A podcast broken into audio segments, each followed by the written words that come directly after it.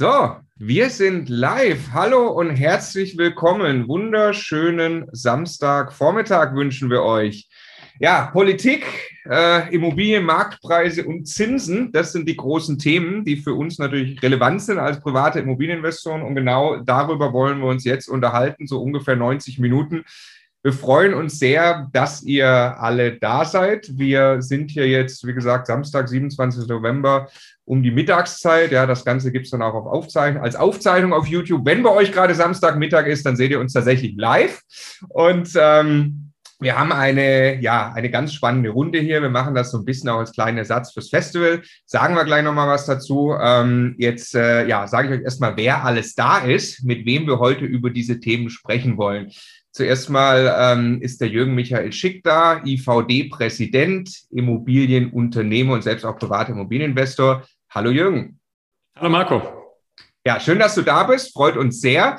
Wir haben außerdem den Markus Befort hier, Immobilieninvestor aus Bielefeld, so ziemlich alles gemacht. Wohnimmobilien, A- und C-Lagen, Gewerbe, äh, erst viel Buy and Hold, Fix and Flip, kam auch mal ja, aus ähnlichen Strukturen wie wir beide so ein bisschen, nur als Berater äh, und mittlerweile Multi-Immobilienunternehmer. Hallo Markus Befort. Hallo Markus, schön, dass du da bist.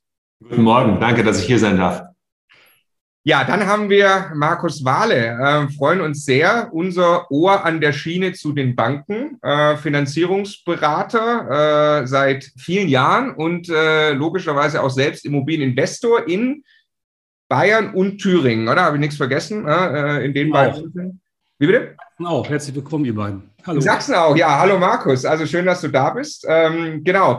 Dann, äh, ja, der, äh, der Projektentwickler aus Süddeutschland, äh, äh möchte ich sagen. also Selfmade Immobilieninvestor mit einer wahnsinnig beeindruckenden Geschichte, ähm, macht äh, unglaublich coole Immobilienprojekte, ist besonders interessiert an äh, Grundstücken mit Seezugang, wie ich mir habe sagen lassen, äh, und in der allerwichtigsten Funktion natürlich noch Mitveranstalter des Immocation Festivals, Max Reidel. Schön, dass du da bist, Max. Auch von meiner Seite herzliche Grüße vom Kimsee. Dann haben wir noch da, ähm, das sagen wir immer gerne so, Deutschlands bester Immobiliensteuerberater ähm, und selbst Immobilieninvestor aus Dresden. Schön, dass du da bist. Martin Richter. Hallo Martin. Halli, hallo. Ich freue mich, dass ich hier sein kann. Ich würde mit niemand lieber den Samstagmittag verbringen als mit euch. Ja, sehr schön, sehr schön. Genau.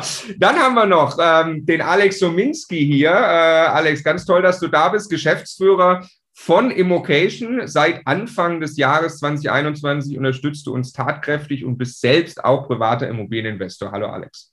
Guten Morgen zusammen. Vielen Dank und ja, schön, dass wir jetzt zusammen darüber ein bisschen plaudern können.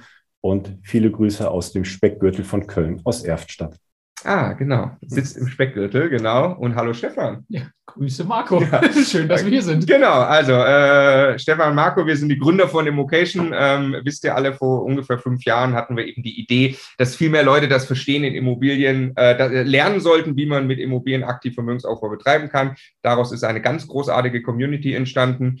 Und ähm, genau, mit dieser Community, mit euch wollen wir jetzt sprechen über die äh, Themen, die ich gerade sagte. Und wir müssen noch einmal ganz kurz zusammen traurig sein. Das ist zwar gerade nicht angeschlossen, aber so sähe es aus unser äh, Mikrofon vom Immocation Festival.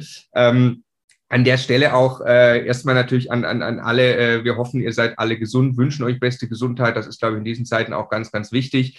Ähm, es ist glasklar und eindeutig, dass wir keine Veranstaltung heute haben machen können, zu der 2000 Leute kommen. Ähm, das macht uns äh, traurig für uns selbst, weil wir das unbedingt machen wollten. Es macht uns auch traurig für euch und kann nur sagen, wir bleiben auf dem Gas stehen. Max, ne, haben wir fest vereinbart, ähm, für die nächsten Jahre, einmal im Jahr, werden die privaten Immobilieninvestoren sich auf den Weg nach München machen. Ähm, wann es das erste Mal soweit sein wird, wir wagen keine Prognose mehr. Wir gehen aber trotzdem davon aus, dass wir es nächstes Jahr dann hinkriegen. Ja. Alle guten Dinge sind drei. Also, genau, der dritte, ich wollte gerade sagen, der dritte Anlauf, der funktioniert. Ah, ja. Genau, Safe. Ja. Genau, genau. Ähm, Wie mit dem Dank euer Vertrauen. Wir hatten, Bauanträgen. Genau, äh, vielen Dank für euer Vertrauen. Wir hatten so gut wie keine Stornos in den Tickets. Das ist äh, absolut großartig. Ja, wir werden euer Vertrauen einlösen. Danke. Ich glaube, weil sich alle so wie wir darauf freuen, dass es dann wirklich ja. endlich stattfindet. Ja. Genau. ja. also wir legen in 15 Sekunden los. Vorher kommt noch der Hinweis, dass es äh, jeder, der teilnehmen möchte an der Immocation Masterclass 2022, das ist unser sechsmonatiges Ausbildungsprogramm in genau einer Woche, also am 4.12. am Samstag, beginnt die Bewerbungsphase. Wir informieren über die bekannten Kanäle, zum Beispiel per E-Mail, wo man sich dann bewerben kann. Die Plätze sind immer sehr schnell vergeben. Wer da einen haben möchte, am besten gleich nächsten Samstag bewerben. So, jetzt geht's los. Wie bauen wir das Ganze auf? Wie gesagt, wir zielen mal so auf 90 Minuten. Wir haben ähm, vor allem eben drei große Themen. Äh, Koalitionsvertrag ist rausgekommen von der Ampelregierung. Das ist natürlich jetzt ähm, also wirklich ein sehr, sehr spannender Zeitpunkt, weil es gab ganz viel Gerüchte und Diskussionen natürlich in den letzten Monaten und, und Jahren, muss man sagen. Unglaubliche Forderungen auf Wahlkampfplakaten teilweise. Ja, also, ja, also genau. Ähm, weiß nur, Jürgen, wo du mir erzählt hast, von dem Plakat in, in, in Berlin, Kill Your Landlord und so. Also Diskussion ist brutal eskaliert auch. Ähm, jetzt gibt es eine, eine, eine Marschrichtung. Also ein Koalitionsvertrag ist ja dann schon relativ konkret, auch wenn man im Detail natürlich noch, noch, äh, noch viele Fragen offen hat. Ähm, darüber wollen wir sprechen als erstes. Dann sprechen wir gleich über generell Angebot und Nachfrage. Ja, wie, wie entwickelt sich das? Also wo, wird denn Wohnraum gebraucht in, in Zukunft? Das ist natürlich auch wieder hochrelevant. Also wenn ich dort als privater Immobilieninvestor investiere, wo in zehn Jahren keiner mehr wohnen will, ist das eine schlechte Idee und andersrum natürlich eine sehr gute Idee. Und dann sprechen wir noch über das Bankenumfeld, das Zinsumfeld, auch das Immobilien kauft man in aller Regel mit Fremdkapital. Das macht eine Menge Sinn. Ist die Frage, kriegt man denn gerade Geld, zu welchen Konditionen und wohin gehen denn vielleicht auch die Zinsen? Und dann zum Schluss äh, machen wir noch so ein bisschen, wie investiert ihr eigentlich in der Runde hier gerade ähm, und was tut ihr die nächsten zwölf Monate? Fangen wir an. Erstes Thema. Ähm, der Koalitionsvertrag, äh, Jürgen, du hast einen unglaublich breiten Überblick natürlich auch über diese ganzen Themen. Äh, du hast ihn ähm, mit Sicherheit schon auch mehrfach gelesen, äh, zumindest den Immobilienteil äh, wahrscheinlich. Mich würde sehr interessieren, aus jetzt mal Immobilienmarkt, Immobilienbranche Sicht, wie geht es dir in Summe mit dem vorliegenden Koalitionsvertrag? Ach, ich hatte ein Aufatmen, als ich es gelesen habe. Ähm, ich glaube, das ist eine echte Kehrtwende ähm, in der Wohnungspolitik, die da möglich ist ähm, manchmal ist ja entscheidend, was in so einem Koalitionsvertrag nicht drin steht. Aber lass uns heute mal, mal konzentrieren auf das, was drin steht. Ich glaube, insgesamt äh, merkt man schon, dass es wenig neue Instrumente gibt, also wenig neue Regulation und wenig neue Daumenschrauben. Ein paar werden verlängert und äh, ein ganz klein bisschen ähm, verschärft, aber alles relativ maßvoll. Also Maß und Mitte sind da schon eher die Handschrift. Und ich glaube, es ist ziemlich deutlich, dass die drei Koalitionspartner verstanden haben, das äh, Thema Wohnungsnot in Deutschland, ähm, wenn es die in Teilmärkten gibt, dann ist die nur durch eine Ausweitung des Angebots möglich. Und deswegen deutlicher Fokus auf das Thema Neubau und weniger auf Regulierung. Und da ehrlich gesagt ist mir ein Stein vom Herzen gefallen. Ja, also genau, gab ja die großen äh, großen Damoklesschwerter Mietregulierung und äh, Sanierungszwang. Äh, jetzt gehen wir mal ein bisschen eins, eins mehr im, ins Detail rein. Ähm, 11 Prozent statt 15 Prozent Kappungsgrenze ist eine Sache, die drinsteht in Sachen Mietregulierung. Kannst du mal kurz erklären nochmal, Jürgen, und, und, und sagen, was du davon hältst? Also die Frage war ja, welche Art von Mietrechtsverschärfungen es geben soll. Und insbesondere SPD und Grüne hatten in ihren Wahlprogrammen ähm, ja relativ viele und umfangreiche Programme bis hin zu bundesweiten Mietendeckeln. Ähm, was es da so alles gab, ähm, die Frage, ob man den Mietendeckel in einzelnen Bundesländern einführen kann. Ähm, und in dem Konzert der vielen Regulationsvorschläge ähm, gab es mit Sicherheit viele Maßnahmen, die hätten deutlich schwieriger ausfallen können als jetzt diese Diskussion um die Kappungsgrenze. Worum geht's da? Äh, dass die Mieten in Immobilienmärkten bis zur ortsüblichen Vergleichsmiete angehoben werden können. Und da gab es ja bisher die Regel, ähm, wenn man in einem normalen Markt unterwegs ist, dass man dann innerhalb von drei Jahren um bis zu 20 Prozent die Miete erhöhen kann, bis in Höhe der ortsüblichen Vergleichsmiete und in angespannten Wohnungsmärkten um 15 Prozent.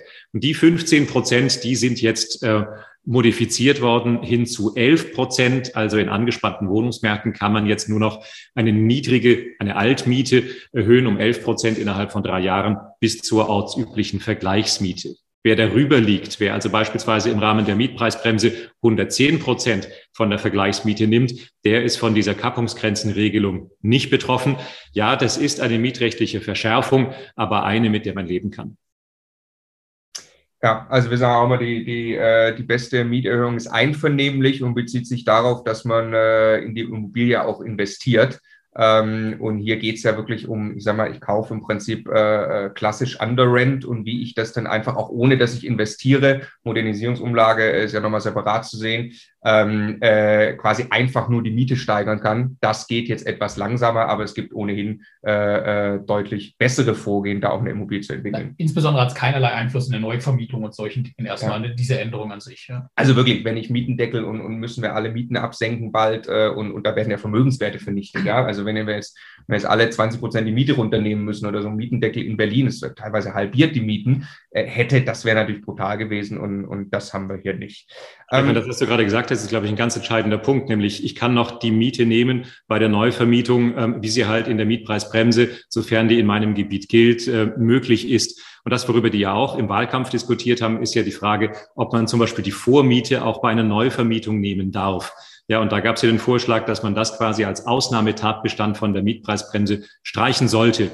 Und das würde ja bedeuten, wenn ich bisher, was weiß ich, sieben Euro bekommen habe, aber die ortsübliche Vergleichsmiete ist halt bei 5,50 Euro äh, und dann davon 110 Prozent, hätte ich also bei einer Anschlussvermietung meine Miete absenken müssen. Und das macht natürlich keine Freude, wenn ich dann zur Bank gehe und sage, in Zukunft kriege ich halt weniger Miete, denn ein Mieter ist ausgezogen und der nächste kommt. Also solche Maßnahmen sind nicht im Koalitionsvertrag drin. Also keiner muss zwangsweise seine Mieten senken. Ja, also wirklich, fällt ein Stein vom Herzen, kann man, glaube ich, sagen, wenn man sich da ein, zwei, die letzten ein, zwei Jahre mit beschäftigt hat und auch eventuell Rot-Rot-Grün, was wäre da alles gekommen? Ähm, und, und, und da ging es natürlich auch darum, werden eben bald wirklich Immobilienpreise massiv negativ beeinflusst, dadurch, dass die Politik so stark reinreguliert. Das kann ich mir nicht mehr vorstellen vor diesem Hintergrund. Du hast gerade schon gesagt, ortsübliche Vergleichsmiete, Mietspiegel, äh, dafür ja interessant. Markus Bedford würde ich dich einmal fragen wollen ähm, äh, jetzt der Sollstaat sechs Jahre rückwirkend, wie er bisher war, dann sieben Jahre rückwirkend ermittelt werden. Was bedeutet das und wie, äh, welche Auswirkungen wird es haben? Ja, grundsätzlich ist ein Mietspiegel ja dafür da, eine gewisse äh, Annäherung zu haben und auch ein rechtliches Instrument, um mit dem Mieter eine Vereinbarung treffen zu können, in welchem Rahmen können wir Mietsteigerungen, Mietanpassungen machen und auch für den Mieter dann eine entsprechende Sicherheit dort zu bieten. Und das ist ja grundsätzlich auch erstmal extrem in Ordnung, dass da beide Seiten auch eine gewisse Sicherheit haben. Was kann ich tun? In welchen Grenzen kann ich mich bewegen? Bislang, bis vor kurzem war es noch so, dass dafür rückwirkend die Durchschnittsmieten der letzten vier Jahre genommen werden, die dann auch erhoben werden. Das ist seit kurzem jetzt schon so, dass es auf sechs Jahre rückwirkend geht. Das wird jetzt noch mehr erweitert auf sieben Jahre. So, wenn man sich anschaut, was da teilweise für Forderungen waren, ich glaube, dass man 20 Jahre rückwirkend äh, die Mietverträge einfließen lässt. Und ich meine, ich hätte irgendwo gelesen, das würde in Berlin bedeuten, dass wir dann äh, auf dem Kudamm für sieben Euro den Quadratmeter wohnen könnten. Ähm, das waren natürlich Forderungen, die Gott sei Dank nicht umgesetzt worden sind. Jetzt sind wir auf sieben Jahre. Das wird möglicherweise hier und da zu einer marginalen Verschiebung im Mietspiegel äh, führen. Aber in der Zukunft wird es sich ja trotzdem immer auf das aktuelle Marktgeschehen anpassen. Darüber hinaus ähm, ist es ja so, dass äh, wir professionellen Investoren äh, ja nicht darauf abzielen, ein Investment äh, darauf abzustellen, was ist jetzt innerhalb einer Kappungsgrenze, wie wir es eben hatten, von jetzt 11 Prozent oder was ist mit dem Mietspiegel möglich, sondern irgendwo eine Win-Win-Situation schaffen und auch wirklich schönen Wohnraum zur Verfügung stellen. Das heißt, entweder mit dem Mieter äh, ihm äh, zum Beispiel neues Bad einbauen oder sonstige Vorteile mit dem Mieter zu generieren, dann individuelle Vereinbarungen mit ihm zu schließen oder eben nach Auszug eines Mieters äh, dringend benötigte Renovierungs-, Sanierungsmaßnahmen zu treffen, wo wir dann ja hinterher uns nicht primär auf den Mietspiegel konzentrieren, sondern ja eher den Mieter suchen, der sagt, okay, das ist für mich auch ein Win-Win, so eine moderne Wohnung, so eine schöne, die weiß ich zu schätzen und zahlt dementsprechend auch einen gewissen Marktpreis dafür. Und äh, dementsprechend ist das wirklich eine sehr gute Orientierungsgröße, gerade für die Bestandsmieter, die wirklich auch sagen, nö, ich bin hier zufrieden und ich habe eine gewisse Sicherheit. Das gibt den Investoren dann eben auch eine Kalkulationssicherheit und alles andere kann dann im Win-Win zwischen Mieter und Vermieter vereinbart werden. Kannst du es nochmal abgrenzen, Markus, auch zu, ähm, wir reden jetzt ja über die angespannten Wohnungsmärkte. Mhm. Äh, wenn die nicht angespannt sind, gelten die 20 Prozent. Wie wirkt sich das auf unterschiedliche Lagen aus, das Thema? Ja, in den unterschiedlichen Lagen also äh, ist es ja so, um da nochmal auszuholen, die Mietpreisbremse gilt ja nicht überall. Wir in Bielefeld sind ja aus Investorensicht so privilegiert, dass wir tatsächlich seit 1.7. des letzten Jahres keine Mietpreisbremse mehr haben. Ne, wir hatten sie und sie, es gibt sie nicht mehr. Und das hat hier auch nicht zu plötzlichen drastischen Verschiebungen oder Ähnlichem äh, geführt. Ja, es gilt dann eine Kappungsgrenze von maximal 20 Prozent, wo man innerhalb von drei Jahren die Mieten entsprechend angleichen kann. Und das ist, ist ja auch äh, in Ordnung. So, wenn man jetzt sich aber auf andere Märkte bewegt, wenn ich Bielefeld jetzt mal wohlwollend in einer ABC-Kategorie auf B setze, ne? Bielefeld hat ja schon das B im Namen, und ich mich mal auf, andere sehen das anders, ja, aber wenn ich mich jetzt mal Richtung C äh, bewege, äh, da nutzt mir äh, aus Investorensicht, nutzt in Anführungsstrichen bitte, ja, da nutzt mir ja auch äh, nicht, ob ich jetzt äh, eine Mietpreisbremse habe oder nicht, die ich in solchen Märkten definitiv äh, in der Regel nicht brauche.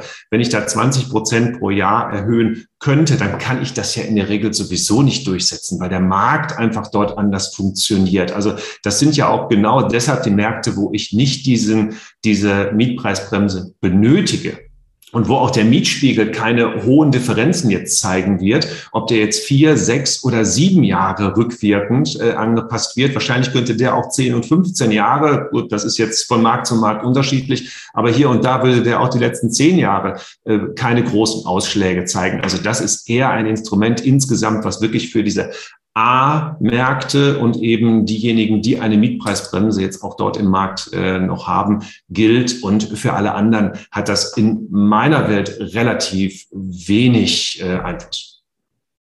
Ja, ich äh, genau möchte es auch nur von meiner Seite nochmal noch mal genau so, äh, so ganz kurz zusammenfassen. Also die, äh, wer jetzt hingeht und in einem Top-Standort eine Immobilie kauft, die auf halbe Marktwert, sage ich mal, vermietet ist äh, äh, und einfach nur sagt, ich gehe jetzt in die Immobilie rein und dann mache ich quasi über die ortsübliche Vergleichsmiete eine Mietsteigerung, um irgendwann auf die Marktmiete zu kommen. Der ist jetzt länger unterwegs, aber das ist, glaube ich, ohnehin äh, keine gute Idee, genauso vorzugehen, sondern ganz im Gegenteil, der Markus hat gerade gesagt, wie man es eigentlich machen kann.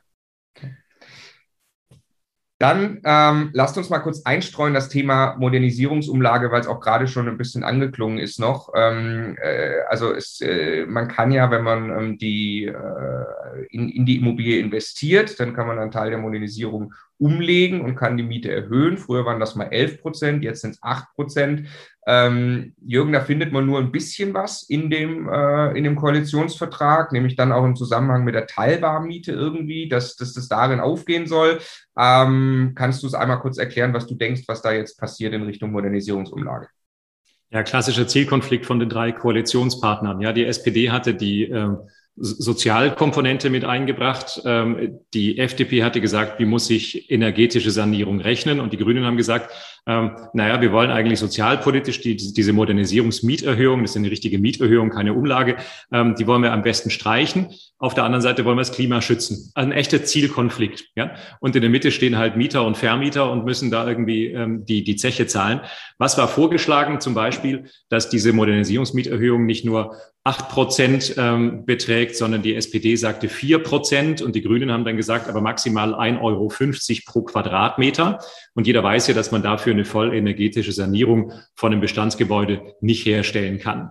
Und jetzt ist rausgekommen ein Kompromiss, wo ein FDP-Modell, nämlich das der sogenannten Teilwarmmiete, Einfluss in den Koalitionsvertrag bekommen hat, was quasi die Modernisierungsmieterhöhung an der Stelle ersetzen soll wie das funktioniert und wie eine Teilwarmmiete funktioniert, wo also ein Teil der Betriebskosten quasi in die Grundmiete reinrutscht und der andere Teil dann wiederum umlagefähig auf den Mieter ist, also nur noch ein Teil der Heizkosten. Ehrlich gesagt, das wird die Weisheit der Koalitionspartner und das Gesetzgebungsverfahren mit sich bringen.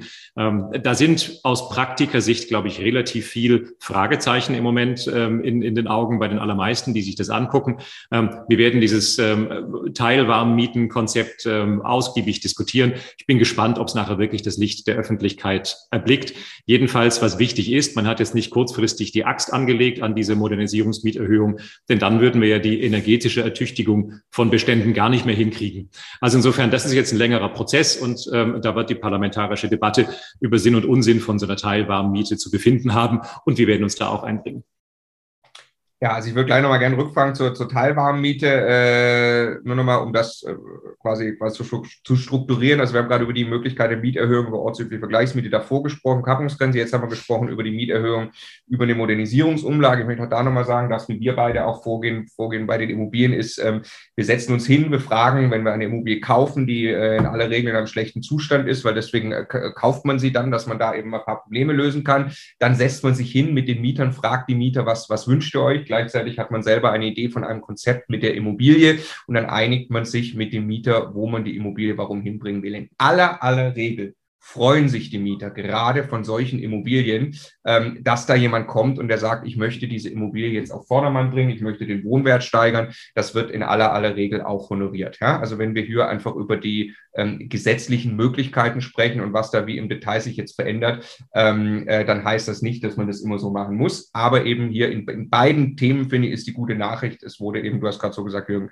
jetzt nicht mit der Axt einfach da irgendwie reinreguliert. Ja, da muss man halt wissen, dass mit dieser Modernisierungsmieterhöhung maßgeblicher Wahlkampf gemacht wurde. Ja, also dieses, ähm, da wird der Mieter verdrängt, wenn die Luxusmodernisierung stattfindet. Ähm, das war ja dieses Angstargument. Und jeder weiß ja, dass schon in der Mitte der letzten Legislaturperiode mit der Begrenzung der Modernisierungsmieterhöhung ähm, dieses Rausmodernisieren de facto nicht mehr möglich ist. Ja, also die, die das im Wahlkampf verwendet haben, die haben eigentlich mit der Angst Wahlkampf gemacht, aber jeder wusste, ähm, dass Thema war bestimmt in der Vergangenheit von einzelnen schwarzen Schafen auch missbraucht worden. Und deswegen kann man das nachvollziehen, dass das in der vergangenen Legislaturperiode modifiziert worden ist. Aber de facto ist es kein Verdrängungsthema mehr für aktuelle Mietverhältnisse. Ja, und deswegen war es jetzt sinnvoll, ähm, dass man da nicht das Kind mit dem Bade ausgeschüttet hat.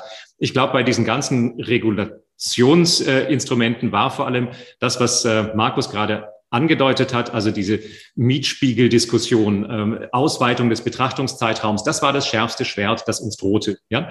Und ähm, im Verhältnis dazu sind alle anderen Maßnahmen eher quasi eines, eines milden Charakters. Denn wäre das so gekommen, wie Markus das angedeutet hat mit diesen 20 Jahren, das hätte halt zu einem substanziellen Vermögensverlust von, von vielen Immobilien geführt.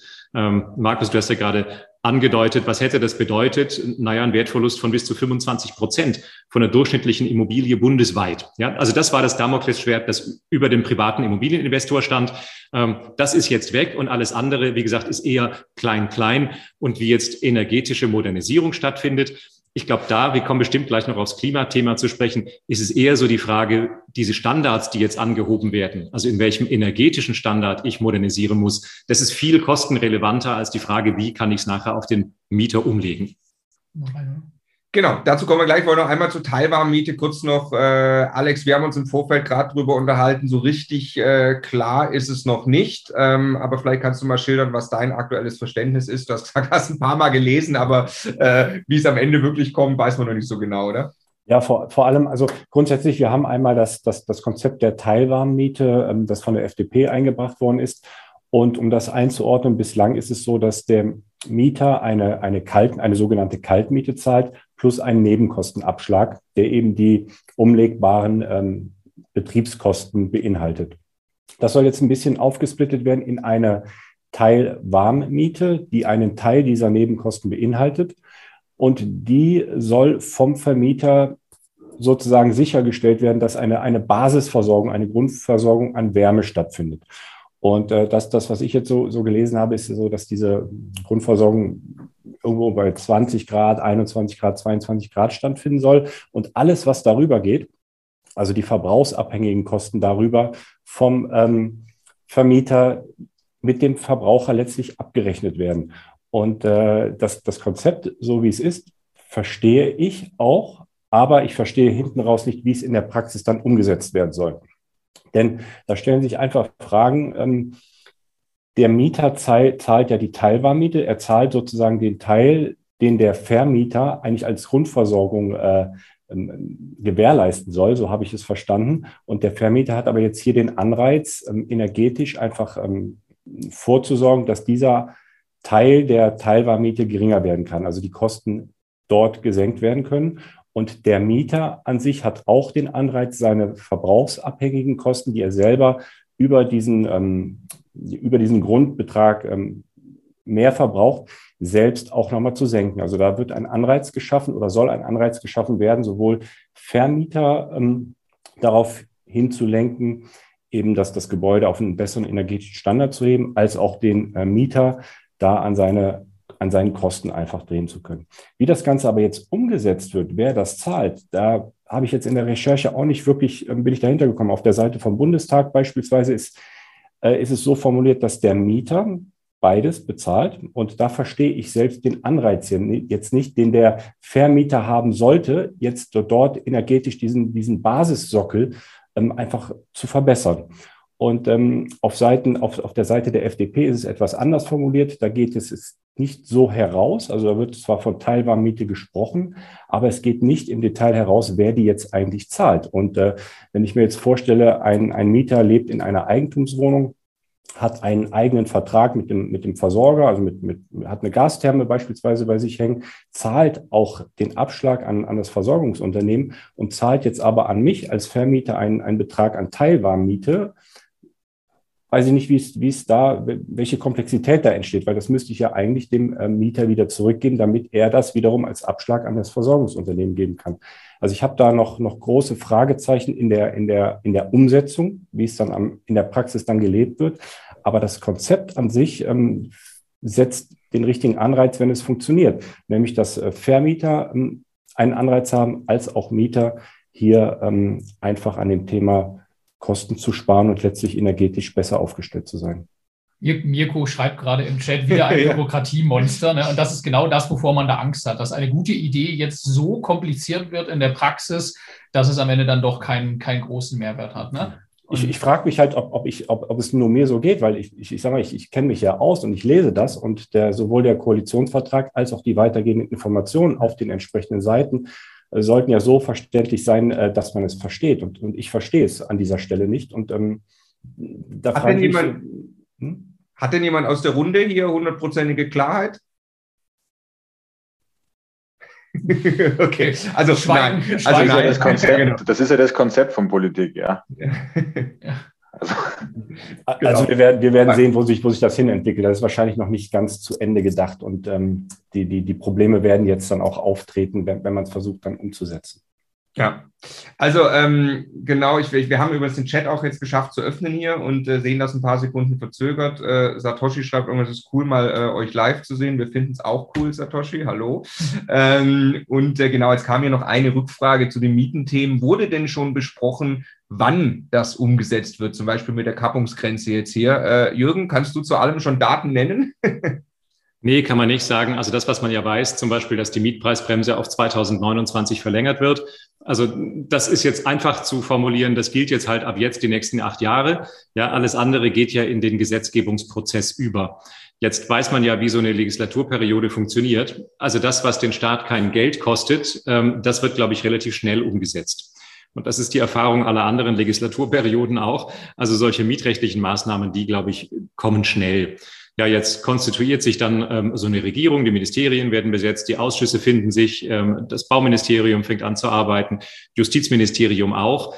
Und ähm, geht mal davon aus, ähm, dass bis es dann ähm, so, so ein Gesetzgebungsverfahren äh, kommt, Justizministerium unter Leitung von Marco Buschmann, FDP, macht dann Gesetzentwurf, dann geht es in die parlamentarische Beratung, dann dauert es ein Jahr oder anderthalb und dann hat das Gesetzeskraft, ähm, also damit können wir rechnen.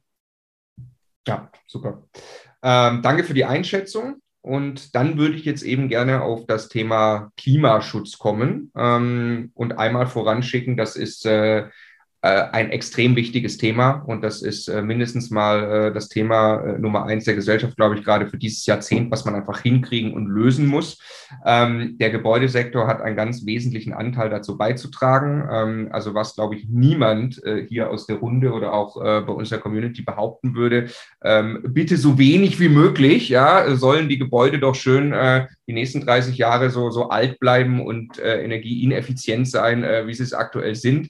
Ähm, das logischerweise auf gar keinen Fall. Die Angst, die man hatte, war, dass man wirklich gezwungen wird, also dass die Politik jetzt hergeht und sagt, ihr, ihr habt jetzt hier ähm, Wohnungen oder Mehrfamilienhäuser, ja, also wenn man eine Wohnung hat in einem Mehrfamilienhaus, dann ist man ja über die WEG, äh, landet das dann bei einem oder man selber hat äh, direkt ein Mehrfamilienhaus und wird jetzt plötzlich gezwungen, du musst nächstes Jahr eine neue Heizung einbauen oder du musst das Dach machen oder irgendwelche solche Sachen, ähm, wo dann natürlich die Frage ist, wo kommt das Geld her, ähm, äh, wenn man das nicht eingeplant hatte.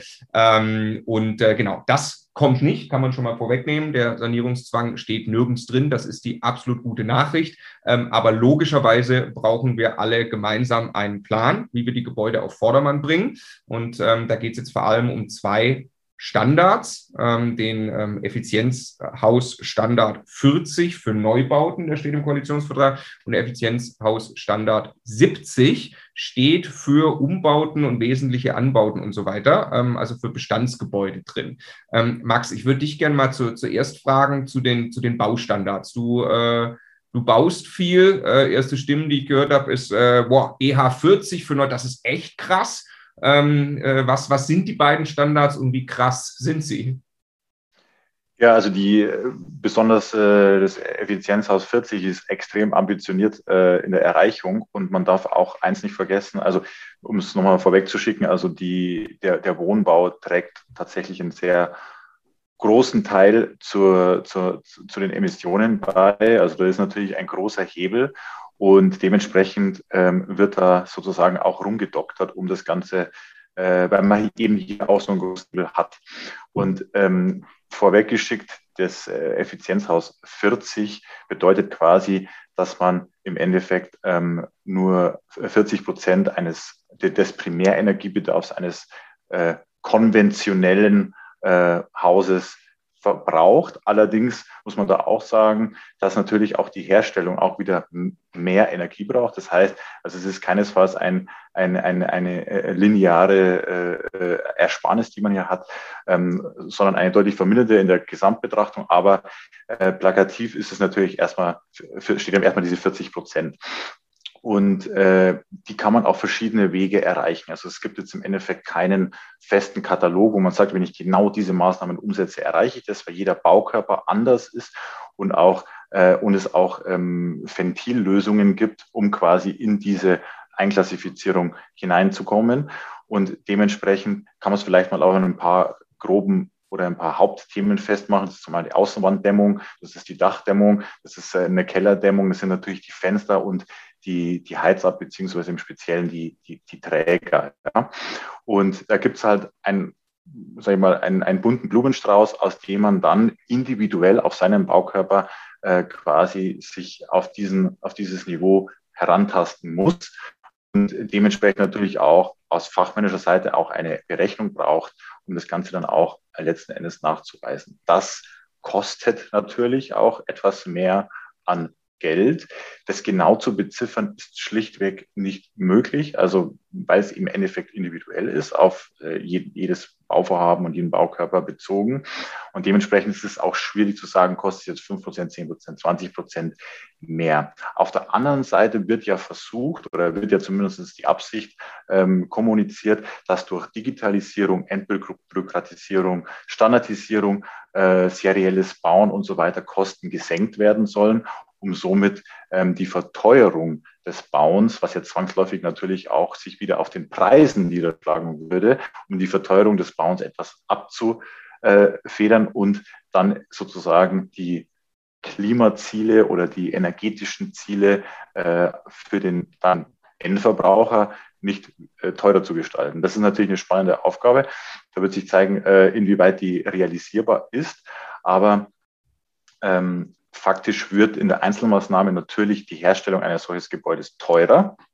Ja, wenn es außenrum wieder günstiger wird, weil durch die Politik Rahmen geschaffen wird, dass es dann auch für die Leute, die bauen, äh, einfacher wird, kann sowas natürlich wieder etwas nivelliert werden. Aber äh, um es auf den Punkt zu bringen, 40 ist sehr ambitioniert. Ähm, wir haben ja für diese austauschenden Teile, Anbauten, Umbauten etc. dann 70, was etwas einfacher zu erreichen ist. Was aber auch immer spannend ist, wenn ich an ein, ähm, also einfach so ein Gebäude ist ja auch sensibel, äh, so, so, ein altes Gebäude. Und wenn ich im Endeffekt da einfach, äh, sage ich jetzt mal, so einen energetischen Wirrwarr hineinbringe, kann das natürlich auch Folgen haben für das Bestandsgebäude. Also es ist wird nicht einfacher, die ganze Nummer auf jeden Fall. Wir stellen uns den Herausforderungen. Natürlich gibt es da Menschen, die äh, viel äh, größeres technisches Verständnis haben wie, wie, wir, die sich um diese Sachen kümmern. Ähm, es wird auf alle Fälle, wie alles im Leben, nicht einfacher. Betrifft aber, Max, also Neubau verstanden. Ne? Das ist ein großer Wäschekatalog ja. von verschiedensten Dingen, die ich tun kann, um ein Ziel zu erreichen. Je mehr davon ich dann kombinieren muss, desto teurer wird das Gesamtergebnis, desto, desto näher komme ich aber ans Ziel an. Ja?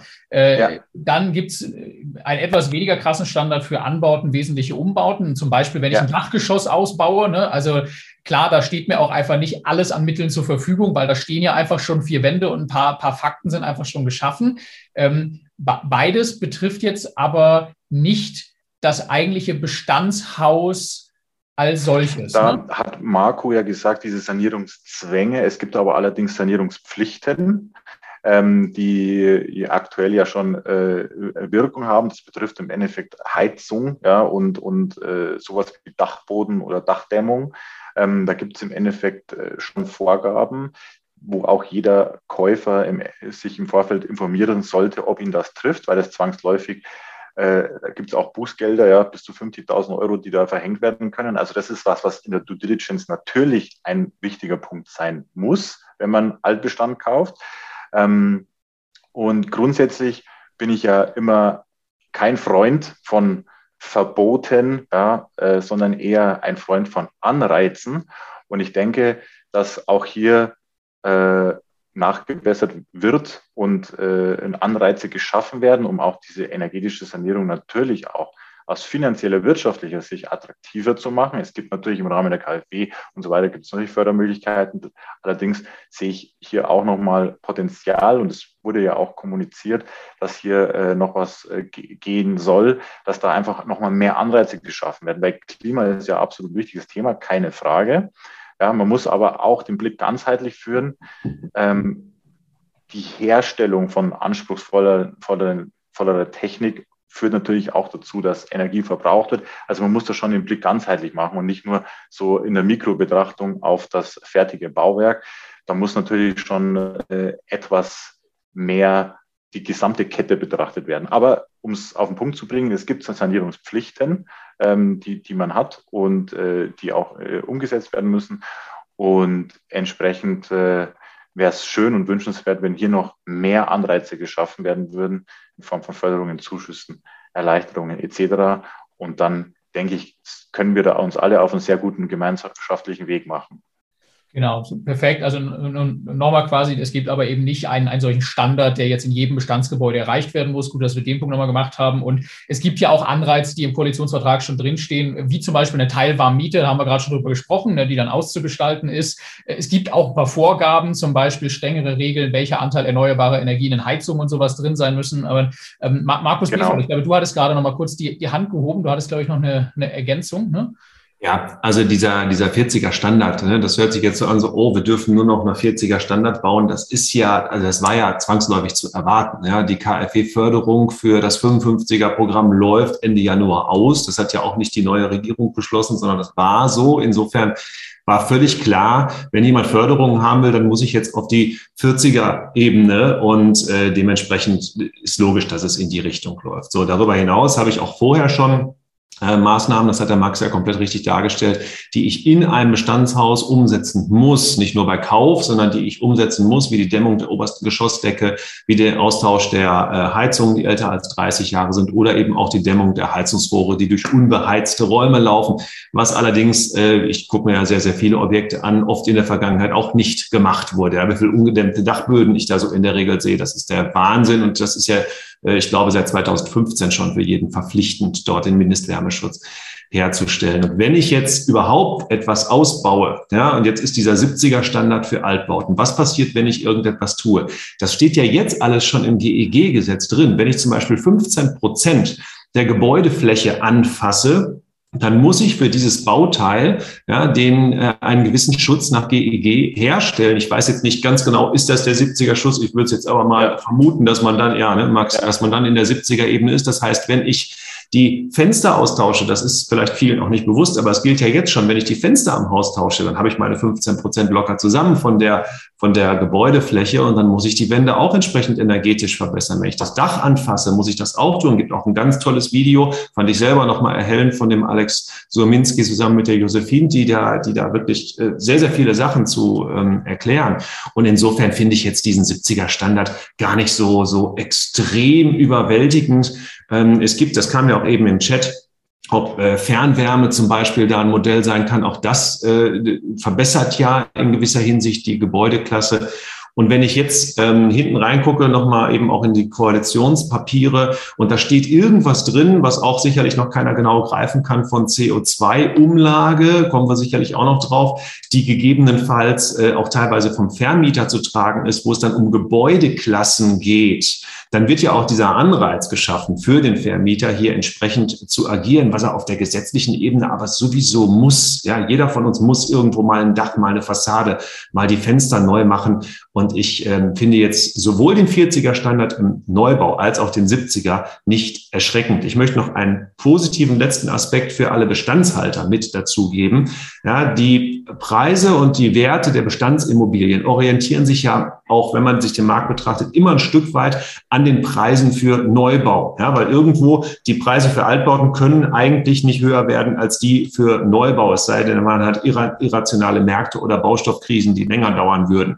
Das bedeutet aber auch, wenn der Neubau sich jetzt durch den 40er Standard nochmal deutlich verteuert, was er meines Erachtens zwangsläufig tun wird, dann werden zwangsläufig auch die Bestandsbauten im Wert nachziehen am Markt. Und natürlich ist es dann auch gerechtfertigt, dass ich auch hier eine energetische Verbesserung schaffe, weil ich diesen Wert, den ich in das Objekt investiere, ja auch gleichzeitig am Markt wiederbekomme. Also in meiner Vermögensbilanz würde jede energetische Maßnahme, die ich in so ein Objekt investiere, definitiv auch abgebildet, mal abgesehen davon, äh, dass wir uns ums Klima ja nun wirklich kümmern müssen.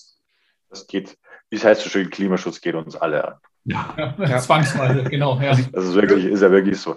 Und äh, wie Markus vollkommen richtig gesagt hat, also äh, es ist natürlich auch jetzt nicht was, was, was, was einen, eine, eine Konsumausgabe ist, sondern es ist natürlich, da investiere ich natürlich in meinen Vermögenswert und äh, wenn man da den Vermögenswert im Endeffekt optimieren kann, ist es ja auch immer äh, keine verlorene Sache. Ja. Man muss es aber mit Maß und Ziel machen natürlich. Man muss sich immer auch vor der Investition äh, auch im Endeffekt auch unternehmerisch das angucken ja, und sagen, okay, was, was ist das für ein Investitionsvolumen? Was äh, bringt mir das am Endeffekt? amortisiert sich das, was kann ich für Zuschüsse abrufen. Und es sind auch, wenn ich zum Beispiel so an diese Dachbodendämmung denke, das ist ja im Endeffekt auch keine große Investition. Ja? Also äh, da gibt es auch äh, sagen wir, Preis-Leistung äh, wirklich gute Maßnahmen, die man machen kann, um schon mal ähm, erste Vorteile auch äh, für sich zu erhalten. Und deswegen ähm, sollte, das, sollte da jeder sich damit eingehend beschäftigen, um einfach dann auch für sich äh, die richtigen Entscheidungen treffen zu können, außerhalb der gesamten Gesetzes- und Vorschrifts- und äh, Förderungslage. Ich möchte auch nochmal noch mal, äh, abschließend, glaube ich, kann ich auch für uns beide sprechen, nochmal sagen, das ist auch das ist wirklich auch eine schöne Sache. Also wir bauen zum Beispiel gerade in einem 24-Parteien-Haus äh, eine Heizung ein mit einem Anteil erneuerbarer Energien, mit einer Wärmepumpe. Ähm, also es ist ja, es ist die Aufgabe und es ist ja äh, für private Immobilieninvestoren. Es ist toll, dieser Aufgabe auch nachzukommen. Wir haben da eine Förderung, die bringt uns ungefähr, quasi kommt man kostenneutral raus, ähm, wie wenn wir eine altmodische Heizung eingebaut hätten durch die Förderung. Stattdessen aber haben wir da jetzt äh, erneuerbare Energien drin und eine Wärmepumpe. Das ist schön, ja. Ähm, ganz wichtig, glaube ich, ist aber dabei zu betonen, das ist ein Prozess, der auf jeden Fall nicht lockerer wird die nächsten Jahre. Und äh, wer in Immobilien investiert, muss sich Gedanken, selbst wenn er Eigentumswohnung kauft, ja, sollte mal gucken, was werden für Rücklagen in der WEG gebildet, kann vielleicht auch mal die Hausverwaltung anrufen vom Kauf und sagen, gibt es da irgendwie einen groben Sanierungsfahrplan, wie sieht das Ganze energetisch aus? Ähm, weil das kommt auf jeden Investor zu und da muss man auch entsprechend Mittel dafür bereithalten. Ähm, was aber eben jetzt nicht drin steht, ist, dass ein Investor, der jetzt ein Haus kauft, ähm, dann morgen alle Gewerke sanieren muss. Das steht zum Glück nicht drin. Next. Genau, next. Ähm, Thema Steuern, Martin. Ähm, ja, äh, was, was hast du steuerlich aus dem Koalitionsvertrag rausgelesen? Und mich interessiert vor allem, was nicht drin steht. Du weißt, was ich genau, meine. Genau, äh, zum Glück nichts. Also es war ja voll im Gespräch, ob die Zehn-Jahresfrist gibt. Also was verstehen wir unter Zehn-Jahresfrist? Wenn ich heute eine Immobilie kaufe, kann ich die in zehn Jahren steuerfrei wieder verkaufen. Und das war äh, insbesondere für die SPD im Vorfeld ein Dorn im Auge. Ja, und äh, hier denke ich mal, äh, bin ich sehr froh, dass der Koalitionsvertrag wirklich die Handschrift von Christian Lindner sehr stark trägt.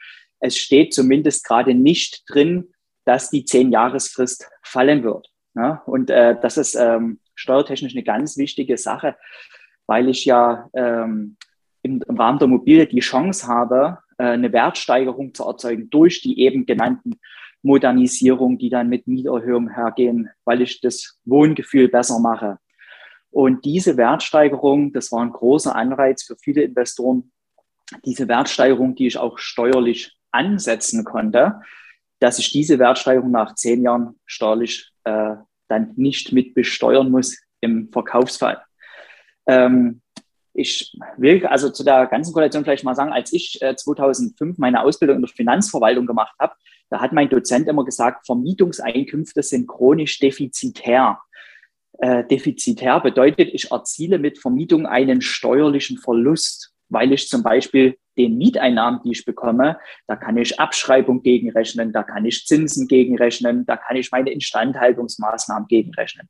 Und wenn äh, die Miete äh, geringer ist als die Kosten, die ich gegenrechnen kann, dann habe ich natürlich äh, den großen Vorteil, dass ich dort ein Minus drunter stehen habe steuerlich und das mit anderen Einkunftsarten, zum Beispiel aus meiner Arbeitnehmertätigkeit, verrechnen kann. Und das war, ähm, so hatte ich das damals als Student verstanden, eigentlich so ein politisches Instrument, dass man auf diese Weise diese Investition in Immobilien fördern wollte. Das war politisch so gewollt. So, heutzutage äh, sind die Töne da etwas anders. Ja? Heute möchte man nicht mehr ähm, das so, so stark fördern und jetzt die äh, Immobilieninvestoren da steuerlich auch noch begünstigen.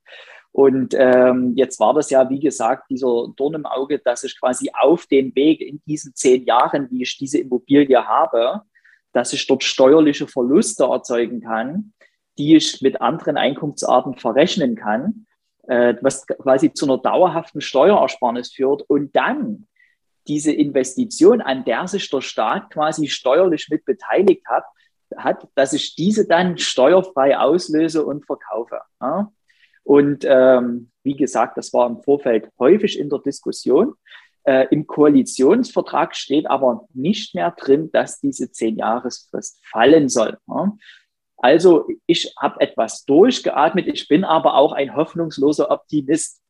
Es gibt immer noch Leute, die sagen, es steht zwar nicht drin, aber die Zehn-Jahresfrist könnte trotzdem äh, fallen. Und das bedeutet, dass auch wenn ich eine Immobilie nach zehn Jahren verkaufe, das dann steuerpflichtig ist. Und zwar der Gewinn zwischen meinem Einkaufspreis und meinem Verkaufspreis.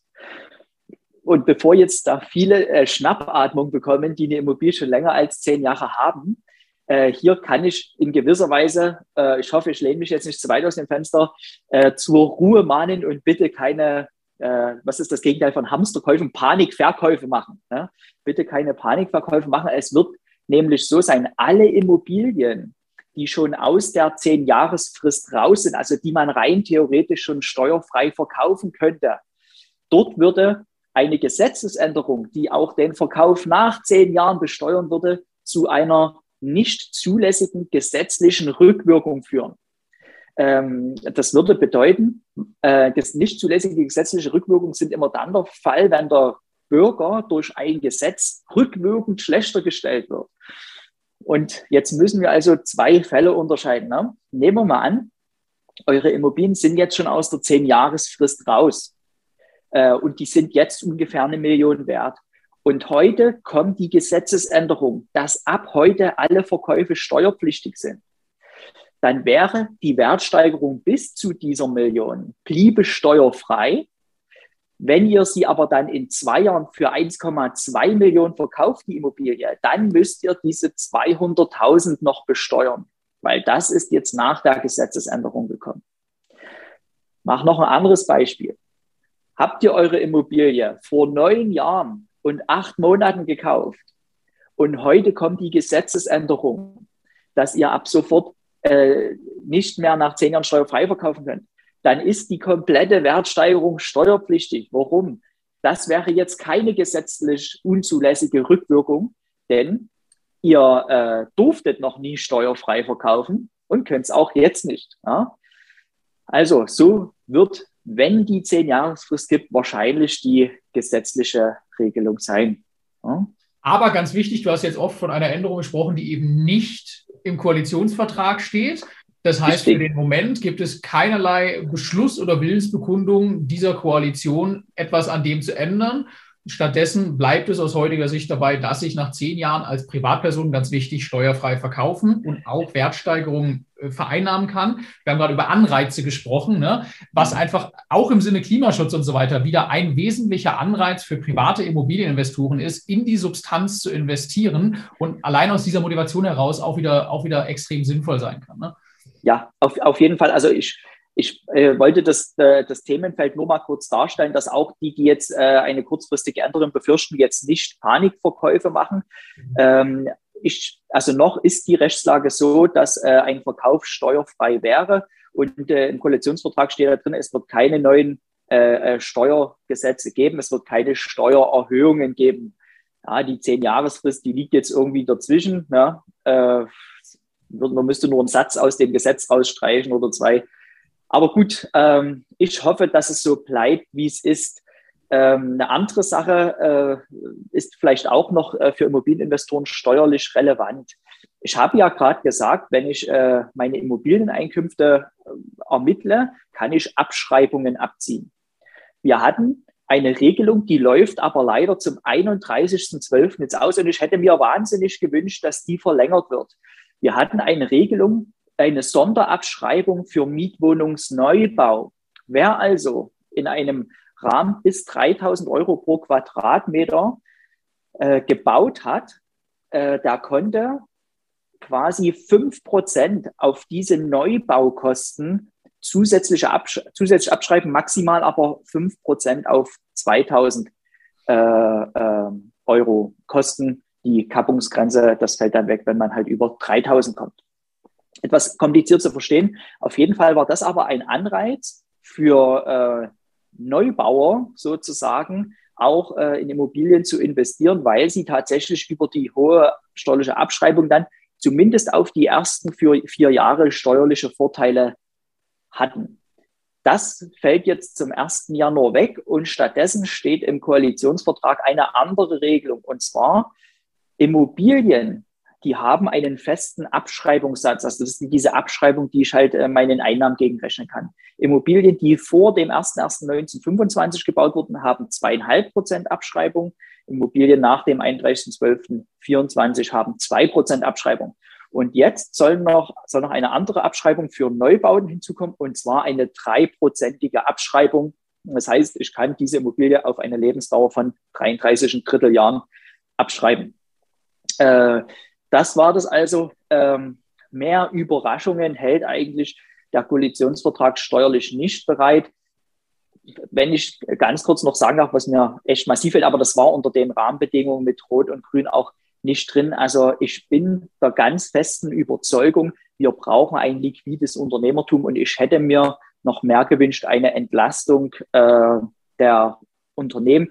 Die äh, GmbHs, äh, die haben ja mit einem Steuersatz von um die 30 Prozent Körperschaftsteuer, Gewerbesteuer in, in Europa äh, einen Spitzenreiter Steuersatz nehmen. Die eigentlich hätte ich mir noch gewünscht, dass auch das strukturelle Investieren für Privatinvestoren, wie wir es ja hier lehren, wenn man sich dann auch über vielleicht eine vermögensverwaltende Gesellschaft Gedanken macht, Gedanken macht dass man hier noch eine Entlastung erfahren kann. Und äh, ja, ganz so stark konnte sich die FDP dann doch nicht durchsetzen. Aber ich wollte es wenigstens hier nochmal gesagt haben, das wäre für mich ein großer Schritt Richtung Innovation, Investition und Fortschritt gewesen, wenn wir die äh, Unternehmen steuerlich entlassen. Jürgen, du hattest, glaube ich, gerade nochmal die Hand gehoben, hast eine Ergänzung. Ja, ich glaube, alles ähm, total richtig, Martin, was du gesagt hast zum Thema ähm, Versteuerung von Veräußerungsgewinnen. Das war ja, glaube ich, das, was den meisten echt auf den Nägeln gebrennt hat. Ähm, super Ausführungen und vielen Dank. Was ja zum Thema Steuern auch dazu gehört, ist die Frage, was wird denn mit der Grunderwerbsteuer? Ja, die hat ja nun einen maßgeblichen Exzess erfahren. 28 Mal ist die ja seit der Föderalismus I-Reform mhm. ähm, erhöht worden. Und die Frage war ja, gibt es jetzt da eine Senkung der Grunderwerbsteuer? Ja, weil es halt nun der Nebenkostentreiber schlechthin ist. Ja, und äh, Martin, du hast gerade gesagt, wo sich die FDP nicht durchgesetzt hat. Ehrlich gesagt, äh, jetzt war die Diskussion, gibt es für zum Beispiel Selbstnutzer einen Grundsteuerfreibetrag oder wird die Grunderwerbsteuer generell abgesenkt? Das ist nicht der Fall. Ja, jetzt hat man wieder so eine Länderöffnungsklausel vorgesehen, ja. ähm, zumindest für den Selbstnutzer. Und äh, wenn ihr mich um eine Beurteilung fragt, äh, wie seht ihr denn diese Länderöffnungsklausel? Also ich glaube, das ist ein Rohrkrepierer. Ja, da war die Idee, man geht an die Grunderwerbsteuer ran. Da war viel Hoffnung damit verbunden, einfach weil es der Nebenkostenfaktor Nummer eins ist. Ähm, das wird nicht funktionieren. Also kein einziges Bundesland wird, ohne dass es zu einem massiven, ähm, zu einer massiven Verschiebung im Länderfinanzausgleich kommt, da als äh, Bundesland einseitig äh, die Grunderwerbsteuer senken. Ich glaube, das ist eine gewisse Enttäuschung von denjenigen, die zum ersten Mal eine Immobilie kaufen, vor allem auch von den Selbstnutzern. Da ist ja auch ein kleines Kapitel zum Thema ähm, Wohneigentumsförderung, also nicht nur für die Anleger, sondern für die Selbstnutzer gedacht. Ähm, ich glaube, das ist wichtig, dass man das beim Thema Steuern noch mitbedenkt. Ähm, diese Öffnungsklausel, ähm, die wird also in der Praxis meines Erachtens nicht gut funktionieren. Das, was nicht geregelt ist, ähm, zufriedenstellend, ist die Frage, wie gehen wir denn mit Schwellenhaushalten um, also Klein- und Mittelverdienern, die zum ersten Mal in eine Immobilie springen, ähm, gerade im selbstgenutzten Bereich. Ja, da soll es dann so ähm, Eigenkapitalersatzende Darlehen geben und so. Das haben wir aber alles schon mal gelesen vor vier Jahren. Da bin ich ehrlich gesagt kritisch mit dem Koalitionsvertrag, ähm, weil da bestimmt hätte mehr passieren können. Aber das war jetzt einfach in dieser Dreierkonstellation offensichtlich nicht anders darstellbar. Danke, Jürgen, äh, zu dieser Länderöffnungsklasse. Äh, ganz lieben Dank. Äh, die Grunderwerbsteuer ist ja die Steuer, die äh, jeder bezahlen muss, wenn er eine Immobilie kauft. Und diese letzte Länderöffnungsklausel hat dazu geführt, dass wir jetzt in Deutschland äh, fünf verschiedene Grunderwerbsteuersätze haben. Keiner davon ist geringer geworden, sondern alle höher. Ähm, für die, die Eigennutzer äh, wäre das vielleicht wünschenswert, wünschenswert. Wir haben ja in Deutschland eine sehr geringe Eigentumsquote bei Wohnungen. Ich kann mir aber nicht äh, vorstellen, wie du schon gesagt hast, im Grunde, dass sich das äh, ein Land leisten kann, hier äh, die Grunderwerbsteuer einfach wegzulassen. Ja, ähm, ich weiß, wir haben viele Steuerfans, inklusive Stefan. Mir tut es also leid, wenn ich das Thema Steuern langsam verlasse. Es ist, äh, es ist natürlich auf jeden Fall sehr interessant, aber ich würde gerne mal ähm, auch das Thema äh, Koalitionsvertrag so ein bisschen zumachen und rüberkommen zum Thema Immobilienmarkt und, und, Preisentwicklung, nochmal, es klang jetzt ein paar Mal an, aber um es zusammenzufassen, ja, ähm, also es ist wirklich am Aufatmen, kann man sagen, auch bei uns beiden. Ähm, einmal, dass, dass es äh, also eben nicht rot-rot-grün geworden ist, das ist einfach ein sehr, sehr schwieriges Umfeld dann äh, für Immobilieninvestitionen und dann jetzt auch, äh, was da in Sachen Wohnen und Bauen im Koalitionsvertrag steht, ähm, das äh, ja, sind, sind keine harten Eingriffe und ähm, werden keinen, neg keine negative Auswirkung haben auf das Investieren in Immobilien als privater Immobilieninvestor ähm, in größerem Maßstab. Ja, so, äh, glaube ich, kann man es zumindest für uns beide sagen, interpretieren wir das Ganze. Jetzt gehen wir mal rüber zum ähm, Immobilienmarkt in Summe und wird auch wieder, Jürgen, gerne mit dir anfangen. Ähm, wir hatten das auch äh, gestern äh, am Telefon schon mal. Also äh, Immobilienmarkt in Summe, Angebot und Nachfrage, ja, äh, um so nochmal einzuleiten. Also die Frage ist ja immer, wie viele Immobilien sind auf dem Markt, in dem Leute wohnen können? Und dann ist die zweite Frage, wie viele Leute gibt es, die in den Immobilien wohnen wollen? Und das ist logischerweise auch regional relativ unterschiedlich. Jetzt steht im Koalitionsvertrag eben auch drin, man will 400.000 Wohnungen bauen. Ähm, ist denn, was, was, was, was denkst du äh, über diese 400.000? Was denkst du für die nächsten Jahre? Wo gibt es den Wohnungsmangel? Wann ist er gelöst? Wie äh, geht es da weiter? Also über diese Zahl der 400.000 Wohnungen habe ich mich ehrlich gesagt ein bisschen gewundert, weil sich ja schon Horst Seehofer mit seinen 350.000 Einheiten ehrlich gesagt verhoben hat. Ja, und äh, alle Medien haben sich immer daran abgearbeitet, ja auch äh, viele Immobilienplayer, Verbände, Organisationen, die immer gesagt haben, Mensch, der erreicht sein Ziel gar nicht. Ja, und jetzt kam Olaf Scholz und hat da noch eins draufgesetzt und hat diese 400.000 Einheiten erwähnt. Ich weiß gar nicht, ob das geschickt ist. Viele sagen ja, Olaf Scholz wird das mit seiner eigenen Vehemenz äh, massiv umsetzen. Ja, und vielleicht gibt es ja da auch den Wunsch, dass man ganz bewusst äh, eine so große Angebotsausweitung macht, dass das natürlich zu einer Entlastung der Märkte führt. Ich will gar nicht von Überangebot sprechen. Aber mal eine kritische Stimme, wenn von den 400.000 neuen Wohnungen 100.000 Wohnungen, also 25 Prozent, Sozialwohnungen sein sollen. Und ähm, allein der GDW, da wo die Kommunalen und die Genossenschaften organisiert sind, sagt, uns reichen 80.000 Sozialwohnungen. Dann macht es einen ja schon äh, aufmerksam, wenn die Koalitionspartner diese Ziele alle übererfüllen wollen. Ja? Glaube, wir haben jetzt schon gesehen, dass ähm, überall da, wo der Neubau funktioniert, dass da die Mietpreisentwicklung deutlich langsamer verläuft als in den letzten zehn Jahren. Also sprich, da, wo der Baukran sich dreht, äh, steigen die Mieten nicht mehr. Und das gilt jetzt bundesweit. Also wenn du mich fragst, wo ist Markt, ähm, da muss man deutlich unterscheiden zwischen Mietwohnungen und dann Eigentumswohnungen, Einfamilienhäusern und dann diesem Mehrfamilienhausthema. Also das muss man, glaube ich, ein Stück weit abschichten. Ähm, und vielleicht können wir ja nachher im Anschluss nochmal was zum Thema Gewerbe sagen, denn da ist es auch deutlich differenzierter als im Wohnenbereich. Ja, aber ich sage mal was zum Thema Mieten. Was für mich spektakulär ist, ist, dass wir seit zwei, drei Jahren eigentlich keine nennenswerten Mietpreisanstiege mehr haben. Ja, die Mietpreiskurve hat sich absolut abgeflacht entgegen dem, was man auf Wahlkampfveranstaltungen oder in Talkshows im Fernsehen hört. Ja, also wenn da immer noch von der Mietenexplosion gesprochen wird, ist das der Blick zurück. Die gibt's aber de facto im Markt nicht mehr.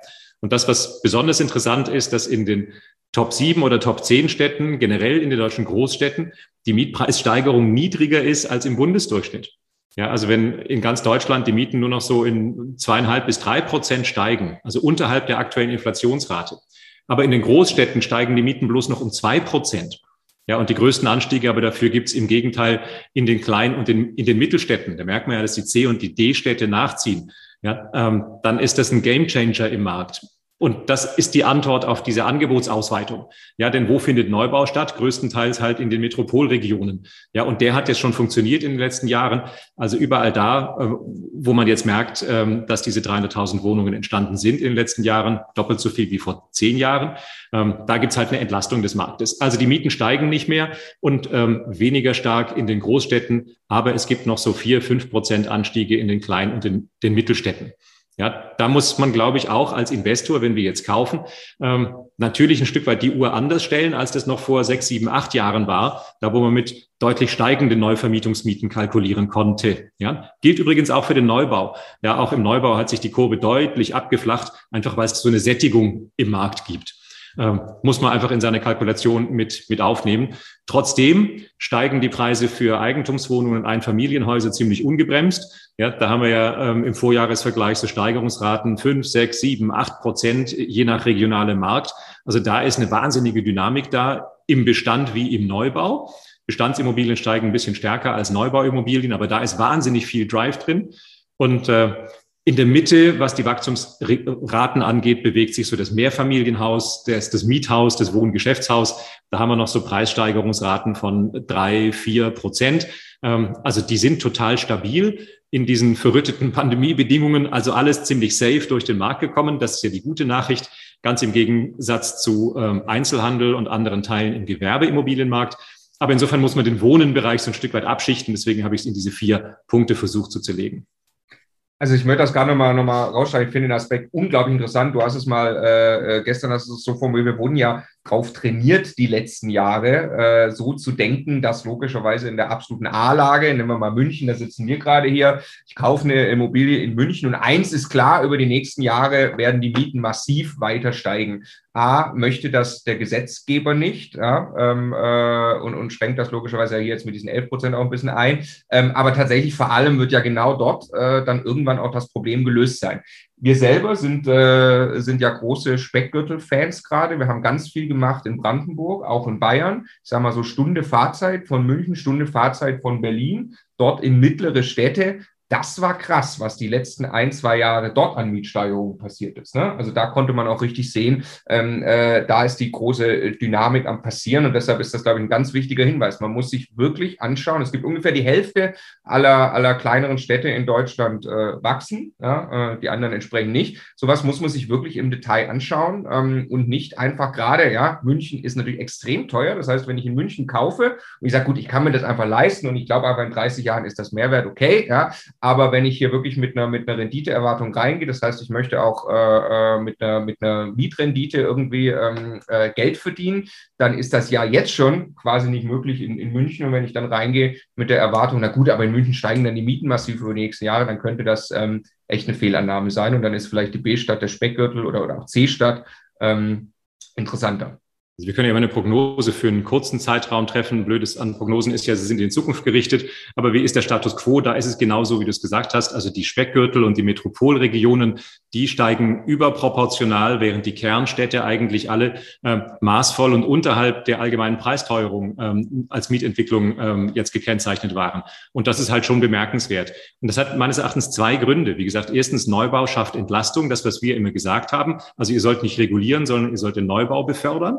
Ja, und das ist jetzt kein weltanschauliches Bekenntnis mehr, sondern jetzt kann man es eins zu eins nachlesen, nachdem der Bauturbo ja schon eingelegt worden ist. Zweitens muss man sich halt überlegen, ob man dann zu extrem hohen Preisen so in der Kernstadt kauft oder eben in den günstigeren Umlandlagen in den Metropolregionen bestimmt sozusagen der, der zweite Tipp für uns. Und der dritte ist natürlich, ähm, wie hält sich das mit stark steigenden Neubauangeboten dann in der Zukunft aus? Und äh, da ist ja die Wahrscheinlichkeit, dass natürlich vor allem im zentrumsnahen Umfeld oder direkt am Rand der großen Metropolen sehr viel Neubau entstehen wird, politisch gewollt, wie ja vorhin angedeutet mit diesen 400.000 Einheiten. Und da muss man natürlich aufpassen, dass es nicht irgendwann auch mal Regionen gibt in Deutschland, die vielleicht ein Stück weit auch zu viel Angebot haben. Aber das können wir jetzt vielleicht gemeinsam diskutieren. Genau, hier fragt auch gerade jemand, das würde ich noch einmal äh, zurückgeben, Jürgen, fragt dann, was ist mit 100.000 leerstehenden Bestandsimmobilien? Ich glaube, wir reden über zwei Millionen, die leerstehen, Wohnungen, die sind aber am falschen Ort. Kann man das so sagen? Naja, weißt du, die SPD hatte ein, ein Programm, das hieß ähm, Jung kauft alt. Das hat sie jetzt schon zum zweiten Mal ins, in ihr Wahlprogramm geschrieben. Ich fand es übrigens total gut. Ja, dass junge Familien Bestandsimmobilien meistens im ländlichen Raum kaufen. Ja, irgendwo im Dorf oder in einer Kleinstadt ähm, modernisieren da ein Haus, ziehen dahin. Ähm, eigentlich eine schöne Idee, damit nicht so ein Donutdorf entsteht. Also innen äh, steht alles leer und draußen gibt's halt irgendwelche Neubauten drumherum. Ja, so Donutdörfer. Das will keiner haben. Ja, klingt irgendwie gut, aber ist halt innen hohl. Ähm, das, das willst du nicht. Also das war ein gutes Konzept. Ähm, aber was ist das Problem, wenn da kein schnelles Kabel im Boden liegt und nicht ab und zu auch mal ein Bus vorbeikommt? Ähm, dann funktioniert das halt alles nicht. Aber ich glaube, dass wir die angespannten Metropolenmärkte nur dann entlasten können, wenn auch äh, etwas entferntere Regionen lebenswert sind. Ja, nicht umsonst hat man ja versucht, Bundeseinrichtungen, Behörden, ähm, Ableger von Ministerien auch in strukturschwache Regionen zu legen. Und ehrlich gesagt, da müssen wir alle ein Interesse dran haben. Also ich persönlich hätte zum Beispiel gar kein eigenständiges Bauministerium gebraucht. Mir wäre es viel lieber gewesen, wenn es mit Infrastruktur verbunden gewesen wäre. Also ich bleibe nochmal beim schnellen Kabel und bei, bei, dem Bus. Ja? Denn dann kannst du auch, wenn du halt nur vier Tage ins Büro gehst und drei Tage zu Hause arbeitest, ähm, dann kannst du auch ein bisschen weiter weg von der Kernstadt ähm, wohnen und arbeiten oder auch als Unternehmer deine ähm, Zelte aufschlagen. Ähm, das wäre mit Sicherheit das, das Maß der Dinge. Also insofern, äh, wir haben es ja nicht mit dem einen Wohnungsmarkt zu tun, sondern eben mit diesen vielen diversifizierten regionalen Märkten. Das habt ihr ja auch äh, schon viel diskutiert. Genauso ist es. Jetzt ist ja die Frage, ähm, wo können wir investieren und wo macht Sinn? Das, was ich total ermutigend finde, ist, ähm, dass es keine Landkreise mehr gibt in Deutschland, die derzeit nicht wachsen. Ja, also auch die, die scheinbar noch gestern abgehängt waren, die wachsen jetzt alle. Und das ist bemerkenswert. Du meinst äh, demografisch? Was ja, was ja völlig dem Narrativ, was eigentlich vorherrscht ne, und, und, und was, was man vielleicht intuitiv auch erstmal glaubt, äh, widerspricht. Ne? Also das eigentlich ist ja die Wahrnehmung, also Bevölkerung schrumpft, äh, äh diverse Landkreise, teilweise auch gebündelt über größere Flächen, haben massive Abwanderung. Äh, und du widersprichst dem eigentlich gerade vehement. Ne?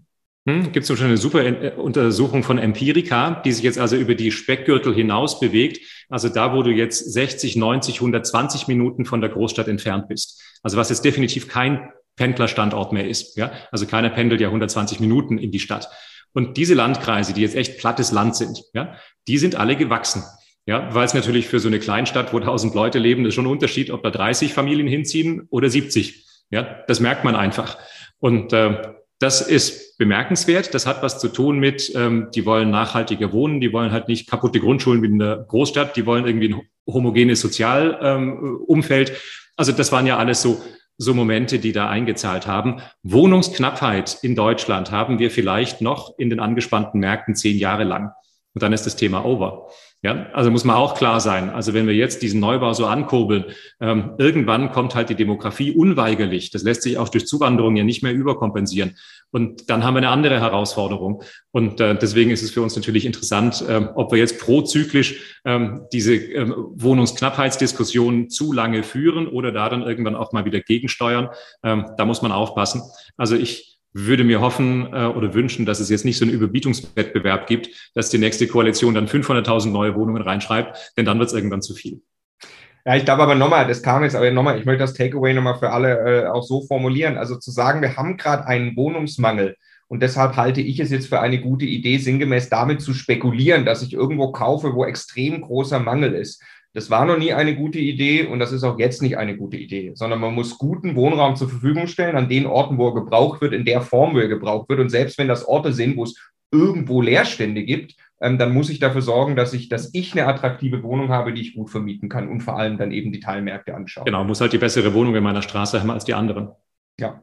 Und das, das, das hört sich dann immer so nach so einem, so einem Ja, ja, ja, irgendwie so ein, so ein tolles äh, Scheinargument. Aber natürlich, wenn man sich ernsthaft mal in die Lage hineinversetzt, dass man gerade eine Wohnung sucht und man hat eigentlich eine bestimmte Anforderung an die Aufteilung der Zimmer, an, du hast es gerade gesagt, solche Banalitäten, wie hat das einen Glasfaseranschluss und alle solche Dinge, ja, da hilft mir das überhaupt nicht, dass links und rechts eine Wohnung frei steht, die günstiger ist, die aber diese Anforderung nicht erfüllt. Da kann ich das Kinderzimmer nicht unterbringen oder ich äh, kann nicht von zu Hause arbeiten, weil mein Arbeitsplatz nicht funktioniert und so weiter. Also das ist wirklich ein, ein knallharter Punkt, zu den attraktiven Wohnungen zu gehören, den Markt zu verstehen. Martin Vosberger, ne, denke ich immer dran, wirklich auch vom Mieter rückwärts zu denken, äh, was für ein Wohnraum gebraucht wird, was ich da erschaffe. Äh, dann ist das altersgerechtes Wohnen. Altersgerecht, ne, ist, ist das am Ende tatsächlich nicht entscheidend, ob es in diesem Standort irgendwo auch Leerstand gibt. Ne?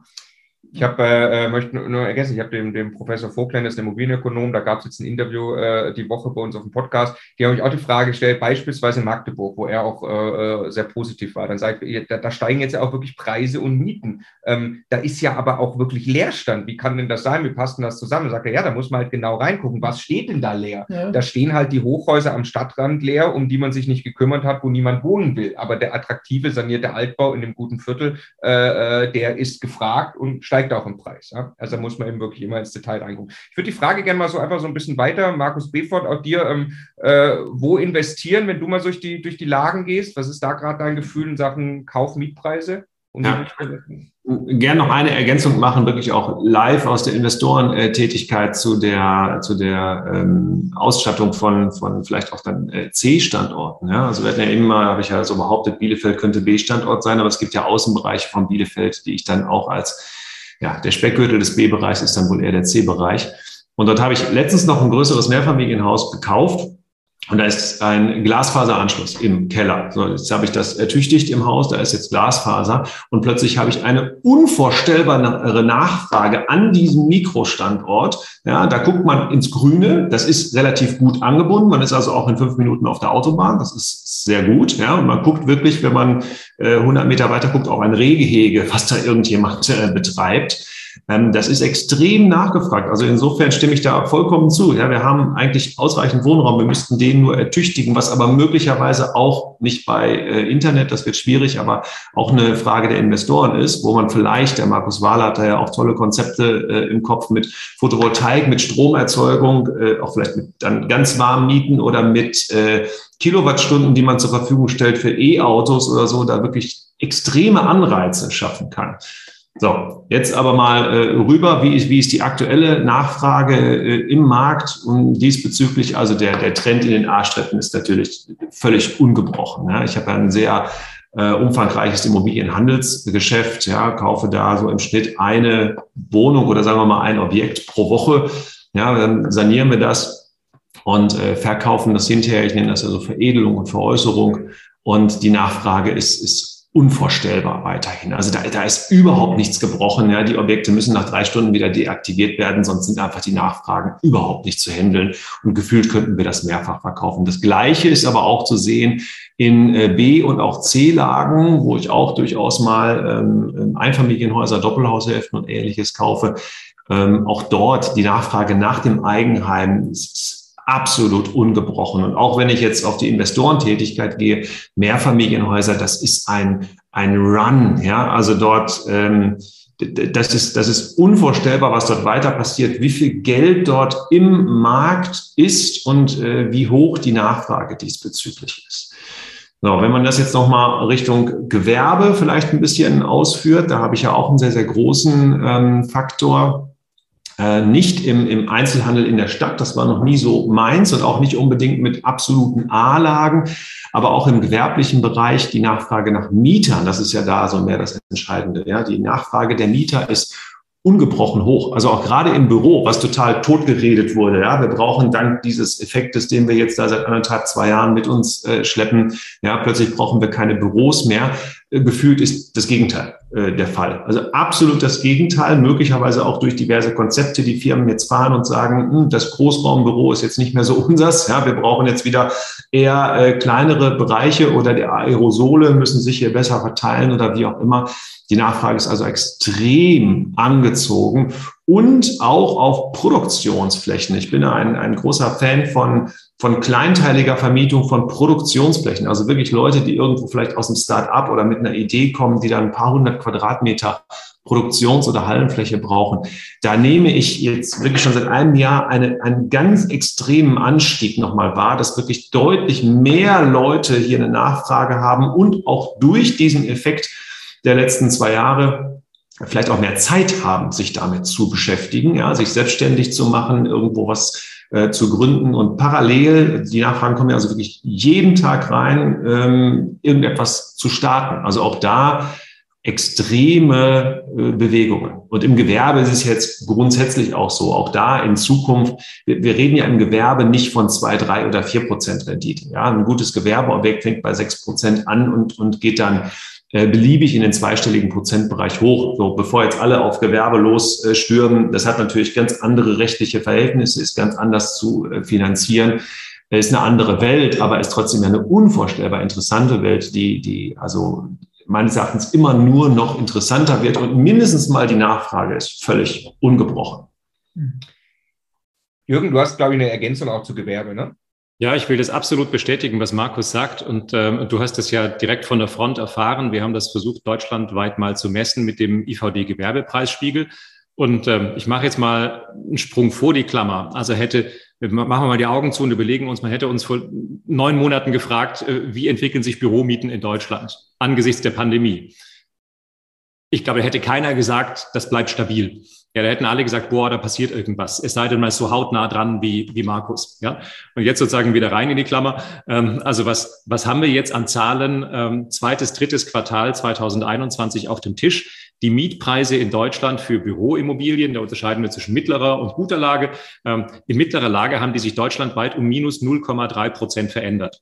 Minus 0,3 Prozent. Das ist nix. Ja, in dem Umfeld, das wir heute hatten und wahrscheinlich das, was wir erwartet hatten. Ja, in den Großstädten ähm, war die Entwicklung bei minus ein Prozent bis minus 1,3 Prozent, je nach Beschaffenheit. Und in den Kleinstädten ist sie sogar gestiegen, die Büromiete. Ja, und das ist im vollen Kontrast, glaube ich, zu dem, was uns in der Zeitung entgegenspringt, was viele so intuitiv gemeint haben, äh, was mit diesem Homeoffice ähm, äh, verbunden war, etc. etc. Ich war immer Fan von Büro und äh, das stirbt auch nicht aus. Es ist halt eine Kulturtankstelle für alle, die irgendwo arbeiten und äh, im Schlafanzug kannst du einfach keine Karriere machen. Ähm, also insofern Büro bleibt und ich wollte das nur einmal bestätigen, was Markus gesagt hat. Das finde ich mega spannend und es gilt, wie gesagt, für alle Städtekategorien in Deutschland. Wir haben das gemessen für 380 Städte und da ist genau das Ergebnis so, wie du es gerade gesagt hast. Übrigens ganz im Gegensatz zum Einzelhandel. Ähm, da heißt es äh, Bonjour Tristesse, also da geht es drastisch nach unten, aber Büro ist einfach stabil.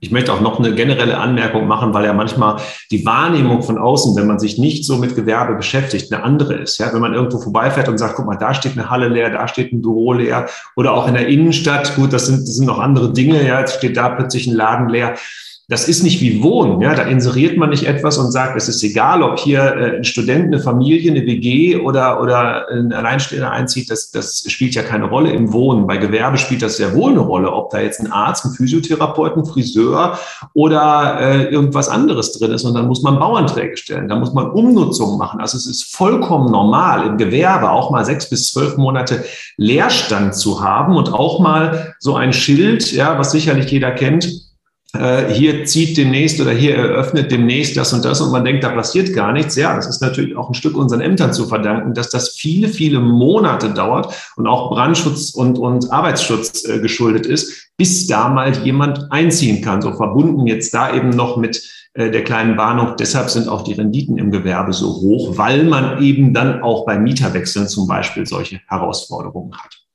Also wem das in Detail mal interessiert mit Gewerbe auch, gerne auf YouTube mal suchen nach Markus Befort und Immocation. Wir haben ein langes Interview mit dir gemacht äh, vor ein paar Monaten. Da wird dein Konzept erklärt. Du hast, du machst das wirklich in äh, wie viele Gewerbeeinheiten? Über 100 oder, ne, äh, die du, die du vermietest. Ähm, wie willst du äh, sowas zählen? Wie willst du eine 1000 Quadratmeter Halle zählen? Ist das eins? Ja, okay. Also in, in, großem Maßstab auf jeden Fall kann man sagen, und das kann man wirklich in dem Interview, da kann man richtig, äh, richtig verstehen, wie sowas funktioniert, wer da Interesse dran hat. Jetzt würde ich gerne mal Markus Wahle in eine Darf ich C-Lage, oder? Ich würde gerne mal so in Richtung Gera springen, ähm, wie du gerade Gera wahrnimmst. Gera wird immer, also von vielen wird ja draufgehauen, ein Standort mit gar keiner Perspektive und so. Du vermietest dort äh, äh, und vermietest auch erfolgreich. Wie, äh, wie geht es in der Lage? Was konntest du da beobachten und was denkst du so für die nächsten Monate?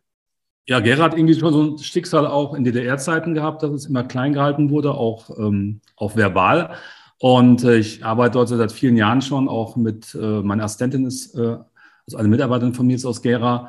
Und da habe ich natürlich einen sehr guten Einblick auch, wie Gera funktioniert.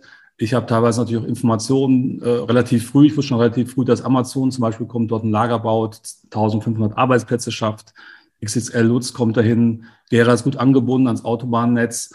Und ähm, ja, als Investor hat man immer zwei Möglichkeiten. Ne? Man entscheidet sich äh, für Lösungen oder man heult mit der Masse. Und mit der Masse Holz ist für mich kein Investor, sondern für mich gibt es keine schlechten äh, Lagen, für mich gibt es nur schlechte Konzepte. Das äh, verteidige ich auch immer in Diskussionen, weil überall wohnen Menschen, ja. Und wenn ich jetzt demografisch sage, Gera irgendwie 92.000 Einwohner und der Blick in die Zukunft sagt, ja, vielleicht sind es später nur mal 82, dann kann ich mich auf die minus 10 konzentrieren und, oder darauf konzentrieren, dass die anderen nicht in Zelten äh, leben äh, werden oder wollen, sondern in guten Wohnungen. Und da kommt ja das, ähm, das Phänomen auch äh, von Ostdeutschland, dass nach der Wende, als dieser Aufbau Ost kam, ja, äh, die, ähm, die Investoren, und ich sage lieber Kapitalanleger aus den alten Bundesländern, wie blöd dort investiert haben. Und ich sehe es ja jetzt, wenn ich kaufe oder wenn ich äh, Immobilien angucke, die haben sich nicht drum gekümmert um die Immobilien. Viele waren seit 20 Jahren nicht einmal da. Und dort ist ganz, ganz viel heruntergekommener Wohnraum, der dazu führt, dass da natürlich die Leute nicht drin wohnen möchten. Ja, die Mieter in Gera haben ja keinen anderen Anspruch als hier bei mir in Landshut. Ja, also der normale Arbeitnehmer möchte einfach schön und gut und sauber wohnen. Und dann liegt es an mir als Investor einfach, solche Immobilien günstig zu kaufen, ja, und daraus ein Konzept zu machen, was der Markt äh, verlangt. Und wenn ich sehe, was ja eben auch Jürgen sagte, die Gesellschaft verändert sich und auch die Randgebiete ähm, wachsen weiter. Und wenn wir alle mal ganz pragmatisch sehen, dass die Menschen überall in West- und Ostdeutschland älter werden, die Gehälter aber nicht unbedingt nach oben gehen, gerade den älteren Menschen auch, dann weiß ich halt ganz einfach zum Beispiel, dass in Gera und Umgebung altersgerechter Wohnraum für Menschen mit normalen Einkommen keine schlechte Idee vielleicht sind. Ja, und ich bin ja auf dem, also ich sag mal, am Land, am Land oder am Stadtrand von Gera auch investiert, auf einem Dorf mit 300 Einwohnern. Ja, da wohnen 12 Prozent bei mir. Ja, also ähm, da kennt man sich und dort wird jetzt Bauland gefragt. Die Leute ziehen raus. Ja, ich werde gefragt, ob ich dort Bauland verkaufe. Also ich finde immer, sich mit Chancen zu, äh, zu beschäftigen, auch mit Leuten vor Ort zu reden, auch mit der Politik vor Ort zu reden. Was braucht ihr? Was für Möglichkeiten gibt es? Ähm, also ich bin da sehr positiv gestimmt. Ja, ich bin ähnlich wie Martin ja ein Optimist ohne Ende, aber auch der Optimismus den strahlt man ja auch aus und zieht damit auch gute Gelegenheiten an. Und äh, ich sehe, dass Gera der Markt gerade nach oben geht. Ja, ich habe damals noch eingekauft zum Faktor 8. Jetzt werden äh, Dinge angeboten, Faktor 16 bis 19, was natürlich übertrieben ist, aber da kommen natürlich wieder die, die Kapitalanleger ins Spiel, ne, die sagen, oh, München Faktor 35, den kaufe ich doch in Gera für 19, haben aber auch keine Ahnung, wo sie kaufen. Ja. Und das ist ja auch die nächste, nächste Kriterium. Ich muss natürlich die Stadt gut kennen. Ich muss wissen, in, in welchem Bereich will ich investieren, wo sind äh, Brennpunkte, ja, und wo nicht und wo macht das Sinn. Also aus meiner Sicht ähm, alles positiv, alles gut. Ich bin gerade wieder dabei, zwei Häuser zum Notar zu bringen. Sagst aber auch, und das finde ich ganz interessant, also äh, Punkt A, den, den Markt wirklich kennen, ne? und du hast auch einen anderen Job. Also dein Leben als Investor sieht einfach ein Stück weit anders aus, als von jemandem, der Buy and Hold in München macht. Also du hast aber deinen Arbeitsschwerpunkt dann, äh, dann möglicherweise ein bisschen woanders, wo auch deine Energie reingeht. Du kriegst es trotzdem hin, eine hervorragende Auslastung dann am Ende zu haben. Ne? Ja. Äh, und was aber ich, was ich ganz wertvoll finde, ist, dass natürlich die, die Menge verfügbaren Geldes und auch, äh, auch teilweise die Preisentwicklung in anderen Städten dann dafür sorgt, dass manche Menschen leichtfertig auch in solchen Märkten dann zu teuer kaufen, ne? was eben dann auf keinen Fall clever ist. Ich muss den Markt wirklich verstehen und ich muss auch verstehen, was sind hier gerechtfertigte Kaufpreise, was ist eine Renditeerwartung, die ich in so einem Markt haben darf, haben sollte und, und muss dann auch einen Weg dahin eben kennen und nicht einfach nur sagen, naja, geil, also äh, grundsätzlich ist das da erstmal günstiger als in München und deshalb Attacke, das, das, wäre, das wäre dumm und wirtschaftlich sehr, sehr riskant. Ne? Genauso, Stefan, hinter heißt es dann wieder, der Osten war schlecht oder Gera war schlecht, weil jemand einfach unwissend, mit Unwissenheit ja. gekauft hat, ja? ja. Die Rendite, die man natürlich dort hat, die ist höher. Die Rendite ist ja immer die Prämie fürs Risiko, was ich habe. Ähnlich wie bei der Bank. Und ich weiß natürlich, dass ich äh, in meinen Ostinvestitionsstandorten äh, eine, höhere, eine höhere Rendite brauche, ich sage mal sieben Prozent plus an schwierigen Lagen, schwierigen Anführungszeichen Lagen, als zum Beispiel jetzt hier in Landshut vielleicht, ja? Aber ich weiß auf jeden Fall dort, dass ich nicht in aufgeblähte Märkte investiere. Das heißt, ich kaufe Untermarkt ein, ich entwickle guten, sauberen Wohnraum. Äh, dann eben, wie ähm, die anderen Kollegen auch schon sagten, ich habe dann Glasfaser im Haus. Ich sorge dafür, dass die Leute ein gutes äh, Homeoffice dort haben können. Wenn ich investiere, wenn ich saniere, mache ich es gleich barrierefrei. Ja, jetzt nicht nach irgendeinem Standard, aber einfach, ich sagen kann, der Mieter kann bei mir auch mit dem Rollator noch in der Wohnung sich bewegen. Also möglichst lange äh, am, am, eigenen Standort bleiben können. Dann vielleicht auch mal eine, eine Kooperation angeben mit dem Pflegedienst, so Tagespflege oder einfach Unterstützung für ältere Menschen. Muss halt kreativ sein. Ja, und dann nicht rumheulen, dass es nicht funktioniert, sondern ich werde dies jetzt zum ersten Mal, wie es aussieht, eine komplette 100 Prozent Auslastung haben äh, in Ostdeutschland. Und äh, ist ja, also ich liebe ja auch die ganzen Städte dort. Ich, ich mag es, mag die Menschen auch. Das ist einfach äh, sehr sympathisch alles. Und äh, ich glaube nicht, dass jeder überall in Deutschland 100 Prozent dann eine Auslastung hat, bei überhöhten Preisen teilweise auch. Ja, also es ist immer so eine Frage des Konzeptes und der eigenen Wahrnehmung auch. Man muss sich als Investor immer wieder hinterfragen, bin ich auf dem richtigen Weg? Ja, dafür haben wir ja auch hier meine lieben Kollegen und Freunde, wo wir uns ja auch untereinander austauschen und sagen, du, ich habe hier ein Objekt, wie siehst du das? Ja, äh, ich tausche mich sehr eng mit vielen hier aus. Und, äh, und ich muss halt einfach auch mal äh, innovativ sein. Ja, Markus hat es eben angesprochen. Ich habe letztlich in, in Sachsen, hinter, also in der Oberlausitz, ähm, was wirklich ja schon sehr weit weg ist hier aus Landshut, ja, wunderschöne Gegend, in einem kleinen, äh, einer kleinen Stadt mit dreieinhalbtausend Einwohnern eine größere alte Schuhfabrik gekauft, die schon umgebaut wurde, mit Nachtspeicheröfen. Ja, habe das Thema auch so ein bisschen unterschätzt, dass jetzt gerade jetzt der Putin uns da ein bisschen Stress gemacht hat und die Energiepreise nach oben gehen und plötzlich äh, das eine Haus, das nicht vermietet ist, schwierig war, Mieter zu finden. Habe ich gesagt, mache ich dann? Ja, ich pflaster die Dächer voll, 100 kW Photovoltaik und jetzt, kriegen, jetzt mache ich ein Warmmietmodell. Das war schon vor der Bundestagswahl, ja. Und ähm, jetzt hole ich mir Mieter dort rein, wo ich sage, du kannst hier äh, mieten mit Warmmiete, fünf Jahre Garantie von mir und ich nutze meinen eigenen Strom dafür vom Dach. Ja, also man kann auch als FDPler ähm, ökologisch sauber arbeiten und, äh, und Geld verdienen damit, ja, und zwar auch den Mietern eine Sicherheit geben. Ja, da kommen jetzt Rentner rein und die wissen, dass sie in den nächsten fünf Jahren von mir keine Mieterhöhung kriegen, was die Barmiete angeht. Ist doch okay, oder? Ist ein Konzept. Kriege ich eine Vollvermietung? Ich denke schon. Also sehr, sehr, sehr, sehr spannend, dass man da wirklich einfach einen Unterschied machen kann im Vermietungsjob ähm, und würde jetzt dann äh, quasi mal rübergehen zum äh, Markus. Wir sprechen sowieso gleich noch ganz intensiv über das Thema Bankenzinspolitik. Übrigens, das äh, sei erwähnt, also die 90 Minuten wird uns nicht gelingen. Das haben wir ein bisschen äh, vermutet, genau. Ähm, aber ich glaube, es ist interessant für euch, äh, sehen wir auch an den Fragen hier. Und äh, ja, würde mal rübergehen zum bekennenden A-Lagen-Fan. Äh, Max, wie äh, erlebst du gerade die A-Lage, die besonders attraktiven Lagen auch noch an den Seen? Was hast du da erlebt und was glaubst du, wie geht es da äh, weiter in Sachen äh, Kauf- und Mietpreise?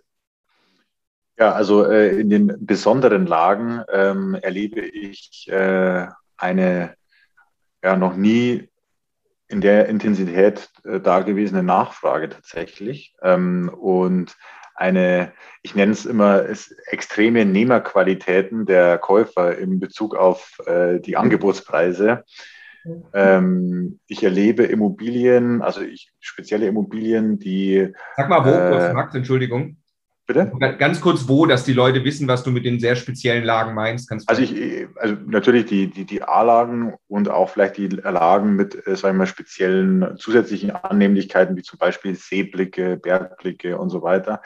Ähm, und im Speziellen jetzt äh, hier im Umkreis München, im Umkreis mit, oder sagen wir mal zwischen Salzburg und München, ja, in, in, in sehr guten Lagen.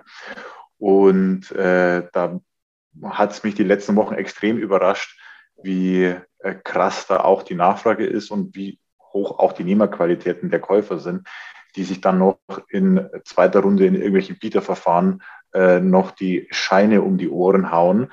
Und äh, das äh, hat, überrascht mich, stimmt mich aber auch ein Teil, zum Teil bedenk, bedenklich oder nachdenklich, weil das natürlich auch ähm, für mich immer so inflationäre Warnsignale natürlich auch sein können und ich noch nicht ganz äh, weiß, wie ich das konkret auch für mich ein, einordnen soll.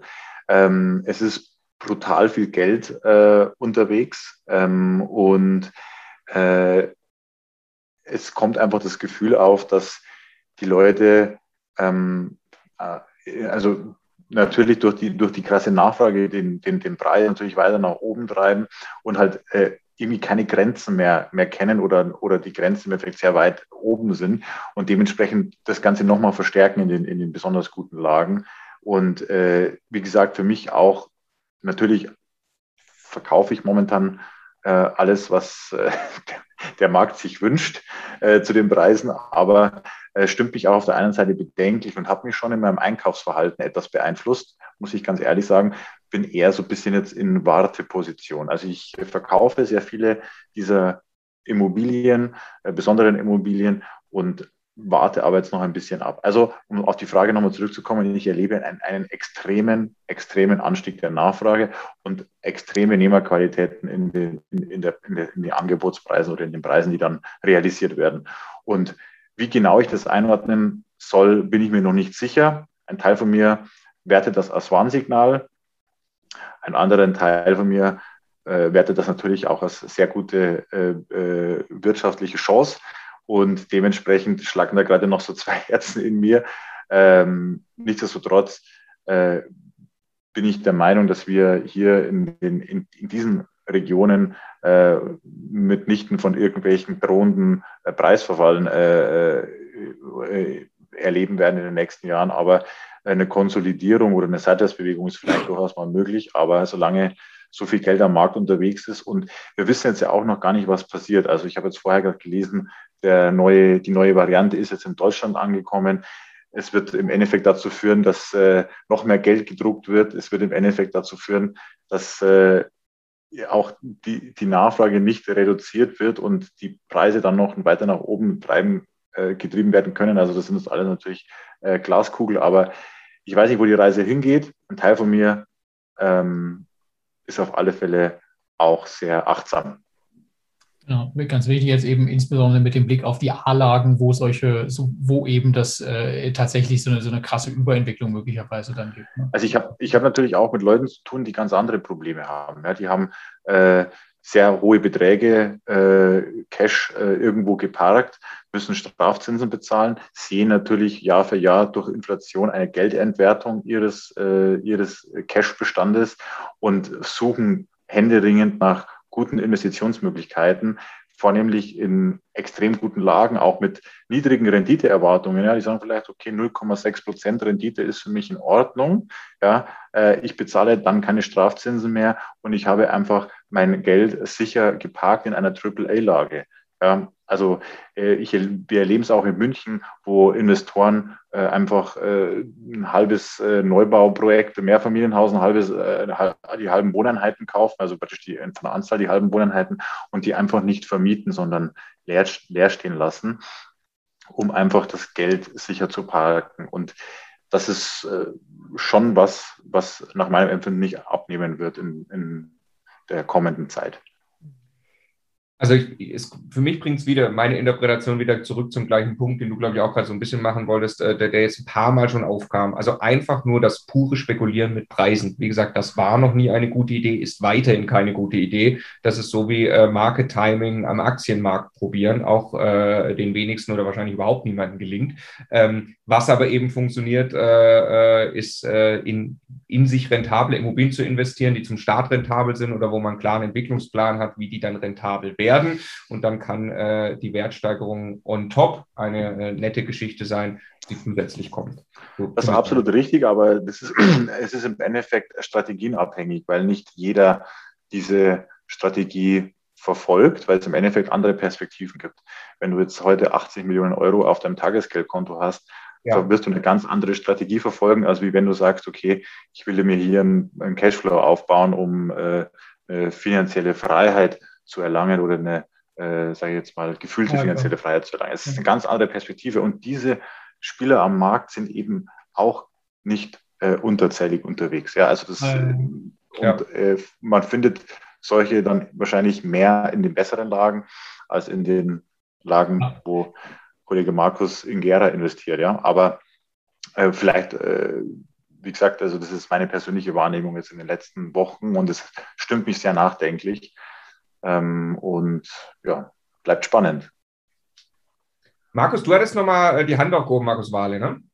Ja, ich, ich wollte Max da auch beipflichten. Also ich sehe es ja so als Finanzplaner, auch als Vermögensverwalter, dass wir haben ja quer durch Deutschland äh, das Thema, dass die Menschen kein Finanzwissen haben. Wir haben keine Finanzbildung in Deutschland. Quer durch alle Schichten. Das hat nichts mit Bildung zu tun, jetzt ob ich wo ich herkomme, auch aus vermeintlich reicheren, wohlhabenden Haushalten, gibt es sehr wenig Finanzbildung. Und das sorgt ja zu, zu dieser Panik jetzt, ja. Ich habe entweder mein Geld auf dem Tagesgeldkonto, Sparbuch, oder was anderes gibt's ja nicht. Ja, und dann kommt natürlich dieser Home Bias Effekt, wie es ja an der Börse auch ist. Ja, ich investiere dort, wo ich vermeintlich meine, mich auszukennen. Das ist ja auch wissenschaftlich belegt, dass das nicht immer eine gute Idee ist, wenigstens an der Börse nicht. Und dann kommt es ja denke ich, muss ich sehr stark differenzieren zwischen Menschen, so wie Max das auch sagt, die dann sagen, ja, ich kenne mich am Chiemsee aus, da kaufe ich jetzt ein Haus und dann werden sie sich gegenseitig überbieten, ja, und dann gehen die Preise ins Unermessliche. Und dann machen andere mit, die aber noch die Bank mit im Boot haben müssen, die es eigentlich überhaupt nicht leisten können, die aber sagen, ich möchte aber eine vermeintlich sichere Lage, wo der Preis aber hoch gepusht wird durch die Leute, die zu viel Cash im Markt haben. Ich kenne ja auch Fälle aus München, in denen kleine Family Offices Häuser kaufen und sagen, ich brauche erst Rendite für die übernächste Generation. Ja, also es ist ja schon pervers, wenn man das mal aus dem Ausland betrachtet. Ich habe ja viel Kontakt mit Amerika aus der Finanzplanung und so. Die verstehen uns Deutschen ja überhaupt nicht. Ja, weil dort gehört es zur Grundausbildung eines jeden äh, eines Investors, dass er einen Teil seiner, seiner Gelder auch an der Börse investiert hat, was bei uns in Deutschland immer noch so ein Teufelszeug ist. Das heißt, es ist ein extrem komplexes Thema. Ja, und ich denke, wir tun da sehr gut dran, auch immer als Immocation, wie auch als Coaches und wir als Investoren immer darauf hinzuweisen, dass es nicht die eine Wahrheit gibt, sondern dass es eine vermeintlich sichere Lage es nicht gibt, sondern wenn du den Markt nicht verstehst und nicht kennst, ja, wenn du jetzt in Bielefeld eine Gewerbeeinheit kaufst und kennst in Bielefeld nicht aus, dann hast du ein Problem. Und wenn ich mir in München jetzt eine Wohnung kaufe, wie ich das manchmal mitbekomme, 50 Quadratmeter für äh, 10.000 Euro den Quadratmeter. Letztlich hatte ich einen Kunden mit 18.000 pro Quadratmeter, eine 30 Quadratmeter Bude. Ja, der hat selbst dann verstanden, dass es keine gute Idee war. Aber Leute haben, was auch traurig ist, Stress damit, dass sie Geld haben. Muss man sich mal vorstellen, dass wir eine Gruppe von Menschen haben in Deutschland, die haben Stress, weil sie Geld haben, jetzt bei der Bank äh, Verwahrungsentgelt zahlen müssen. Ja, viele Menschen hätten gern dieses Problem. Aber das führt zu einer extremen Verzerrung im Immobilienmarkt und wird von Bankenseite natürlich auch sehr, sehr kritisch beäugt, das Ganze. Aber ich finde es gut, dass wir es hier auch so kritisch, äh, Max, auch so äh, besprechen. Ja, weil es liegt ja auch eine Menge Gefahr drin. Ist ja nicht immer nur toll, in A-Lagen zu investieren. Es gibt einfach nicht die eine Wahrheit, denke ich. Ja.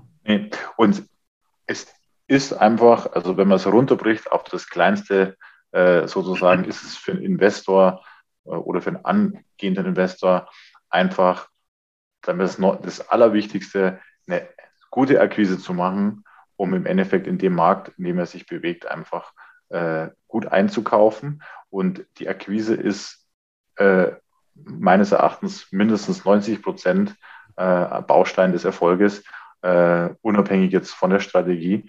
Und deswegen lohnt es sich und es ist äh, auch ein guter Ratschlag, die, so viel Energie wie möglich in die Akquise zu stecken, um im Endeffekt dann auch äh, sage ich mal, je besser man einkauft, umso mehr Fehler darf man auch machen, umso mehr Fehler werden verziehen, umso mehr Expertise kann man sich hinzuholen und so weiter und so weiter. Also egal in welchem Markenfeld man sich bewegt, die Akquise ist einfach das Wichtigste. Und dementsprechend sollte jeder da seinen, seinen Hauptfokus auch drauflegen, neben den Themen, dass er natürlich die ganzen Umfelder beobachtet, Markenumfeld, politisch etc. Aber Akquise ist King einfach, ja. Also ich glaube, ganz wichtiger Punkt, den wir nur noch steigen kann. Wer x Prozent unter Marktwert einkauft, kauft x Prozent unter Marktwert ein. Ja? Das ist dann erstmal Fakt in dem Moment. Ähm, und das ist ein, ein gehobener, geschaffener Wert. Wenn man es dann noch schafft, die Immobilie eben schlau zu entwickeln, also den Wert mehr zu steigern, als man investieren muss, dann sind auch das Dinge, die ich sehr aktiv tun kann ähm, und die einfach meinen Vermögenswert aufbauen. Und glaube ich, das ist auch äh, das, womit sich jeder beschäftigen muss. Kommt wieder zum gleichen Punkt einfach irgendwo kaufen und spekulieren wird schon mehr werden. Ähm, das, das kann nicht das Konzept sein, sondern gute Akquise machen, Immobilie entwickeln. Das kann im Kleinen sein, ja, bei einer Wohnung, das kann im Großen, bei einem Haus sein ähm, oder Gewerbe sein, ähm, wo man dann wirklich selber Werte heben kann. Ich würde ähm, jetzt gerne über das Thema äh, Bankenzinsumfeld äh, noch kurz sprechen und dann eben jeden von euch ähm, zum Schluss dann auch eben fragen, wie würdet ihr denn jetzt empfehlen zu investieren? Ähm, äh, so äh, einem, der jetzt vielleicht startet. Und äh, genau, aber erst einmal Bankenzinspolitik, also die Zinsen ja, sind ja zumindest sehr niedrig. Vielleicht kannst du uns einfach mal ähm, Bericht geben, Markus Wahle. Du bist ja ganz eng dran an vielen Banken. Ähm, wie schaut es da gerade aus? Kriegt man Geld? Zu welchen Konditionen und wie geht das weiter? Ja, also ich habe mich natürlich im Vorfeld aufs Festival bewusst mit vielen Bankern auch ausgetauscht, hatte gestern noch einen Banktermin mit Bankvorstand und wir haben eine, ähm, ja, wir haben eine spannende Situation, finde ich. Wir haben auch eine schwierige Situation äh, auf beiden Seiten. Auf der auf der einen Seite ähm, haben die Banken, die, die Banken, die aus ihren eigenen Mitteln Darlehen rausgeben, die Keller voll liegen, um das mal sehr ähm, pragmatisch darzustellen. Ja? Also die haben ihre Tresortür schon auf, weil sie nicht mehr zukriegen. Ja, weil die Sparer kommen ja und bringen Geld aufs Sparbuch. Der Bankvorstand muss sich dafür noch bedanken. Danke für Ihr Vertrauen. Ja, auf der anderen Seite dreht er durch, weil er immer mehr Fresh Money im Keller hat. Und die Bank kriegt immer höhere Auflagen, bilanztechnisch und von der von der Bundesbank und die müssen immer mehr Geld dafür zahlen, weil EZB auch dieses Geld zu parken. Auf der anderen Seite äh, sind äh, Banken da, die ihr Geld ja am freien Markt einkaufen, also ein Euribor, ja, plus ein, Aufschlag, eine Marge. Die müssen ja auch Geschäft machen, wollen auch Geschäft machen, ja, weil sie hier mit normalen Produkten die Banken einfach nicht mehr so viel verdienen. Dieses Dilemma haben die Banken ja seit 2008, seit der Finanzkrise. So. Jetzt die Frage natürlich, wohin entwickelt sich der Zins? Die Frage bekomme ich ja auch immer. Ne? Ich habe ja hier so eine kleine Kugel, wo ich jeden Morgen reingucke. Ich sehe da ähnlich wie der Jürgen eben immer wenig, ne? weil Prognosen schwierig sind, vor allem wenn sie die Zukunft betreffen. Dieser Spruch wird ja oft von uns genutzt. Ja, eins weiß ich: Es gibt, ähm, sag mal, volkswirtschaftliche Dinge, auf die man achten muss. Wann entwickeln sich Zinsen? Ja, früher war das ja sehr einfach zu sehen. Wenn die Märkte sich überhitzen, dann werden die Zinsen irgendwann angezogen. Andersrum war es ja auch 2008 Seit der Finanzkrise haben wir die Niedrigzinspolitik. Da wird ja Geld äh, in die Märkte reingepumpt ohne Ende. Jetzt haben wir ja seit kurzem eine höhere Inflation. Ja, jetzt kommen ja die Ängste, wird Inflation lange anhalten oder nicht? Christine Lagarde habe ich jetzt nicht persönlich sprechen können, aber im Interview hat sie letztlich gesagt, sie sieht da nur eine temporäre Entwicklung aufgrund der erhöhten Energiepreise und aufgrund der Lieferengpässe an den Märkten. Das bleibt mal abzuwarten. Also wir hatten jetzt in den letzten äh, 24 Monaten Inflation in Europa von 1,5 Prozent. Die EZB guckt sich immer so 24 Monatsblöcke an. Spannend wird jetzt mal so bis nächstes Jahr Sommer, was dann geschieht. Ja, weil dann haben wir einen anderen Betrachtungszeitraum. Spannend auch zu sehen, wie die Löhne sich entwickeln in Europa. Wir hatten jetzt in den letzten zwölf Monaten Lohnanstieg im Durchschnitt von anderthalb Prozent nur in Europa. So, das heißt, wenn die Preise jetzt langfristig anziehen, und langfristig die Löhne nach oben gehen, dann kommen wir natürlich in eine, eine Spule rein nach oben, wo auch die Zinsen mit ansteigen müssen. Dann kann die EZB sich auch aus geldpolitischen Gründen nicht raushalten. Die EZB hat natürlich auch so eine ordnungspolitische äh, Situation zu beachten in Europa. Ja, wir sind ja nicht nur wir Investoren oder Kapitalleger, sondern ja auch die Staaten, die ihre Schulden zurückzahlen müssen, die teilweise ja schon vor, vor der äh, Corona-Krise Schwierigkeiten hatten. Also ihr seht, das ist brutal komplex. Ja, so ein kleiner Ausflug in die Volkswirtschaft. Für uns, denke ich, als Investoren ist es wichtig, die Banken möchten uns gerne Geld geben. Das ist die gute Nachricht. Die müssen Geld verkaufen. Die schlechte Nachricht ist, ähm, die Banken haben Bauchschmerzen mit überhitzten Märkten mittlerweile. Also derjenige, der sich jetzt, ich sag mal, am Stadtrand von München ein Einfamilienhaus kauft für 1,3 Millionen, was einen reellen Wert hat äh, von 700.000 und der hat in letzter Zeit nur das Geld bekommen aufgrund seiner guten Bonität. Da sagen die Banken, auch in den Gesprächen in den letzten Wochen hatte, da haben wir alle Bauchschmerzen. Ja, wenn die Märkte mal runtergehen, wir müssen dann vielleicht nachbeleihen, wir brauchen nochmal noch mal mehr Geld von den Kunden. Da sehen die Banken auch wirklich erhebliches Potenzial nach unten, also Risiken auch. Die müssen ja ein Risikomanagement machen.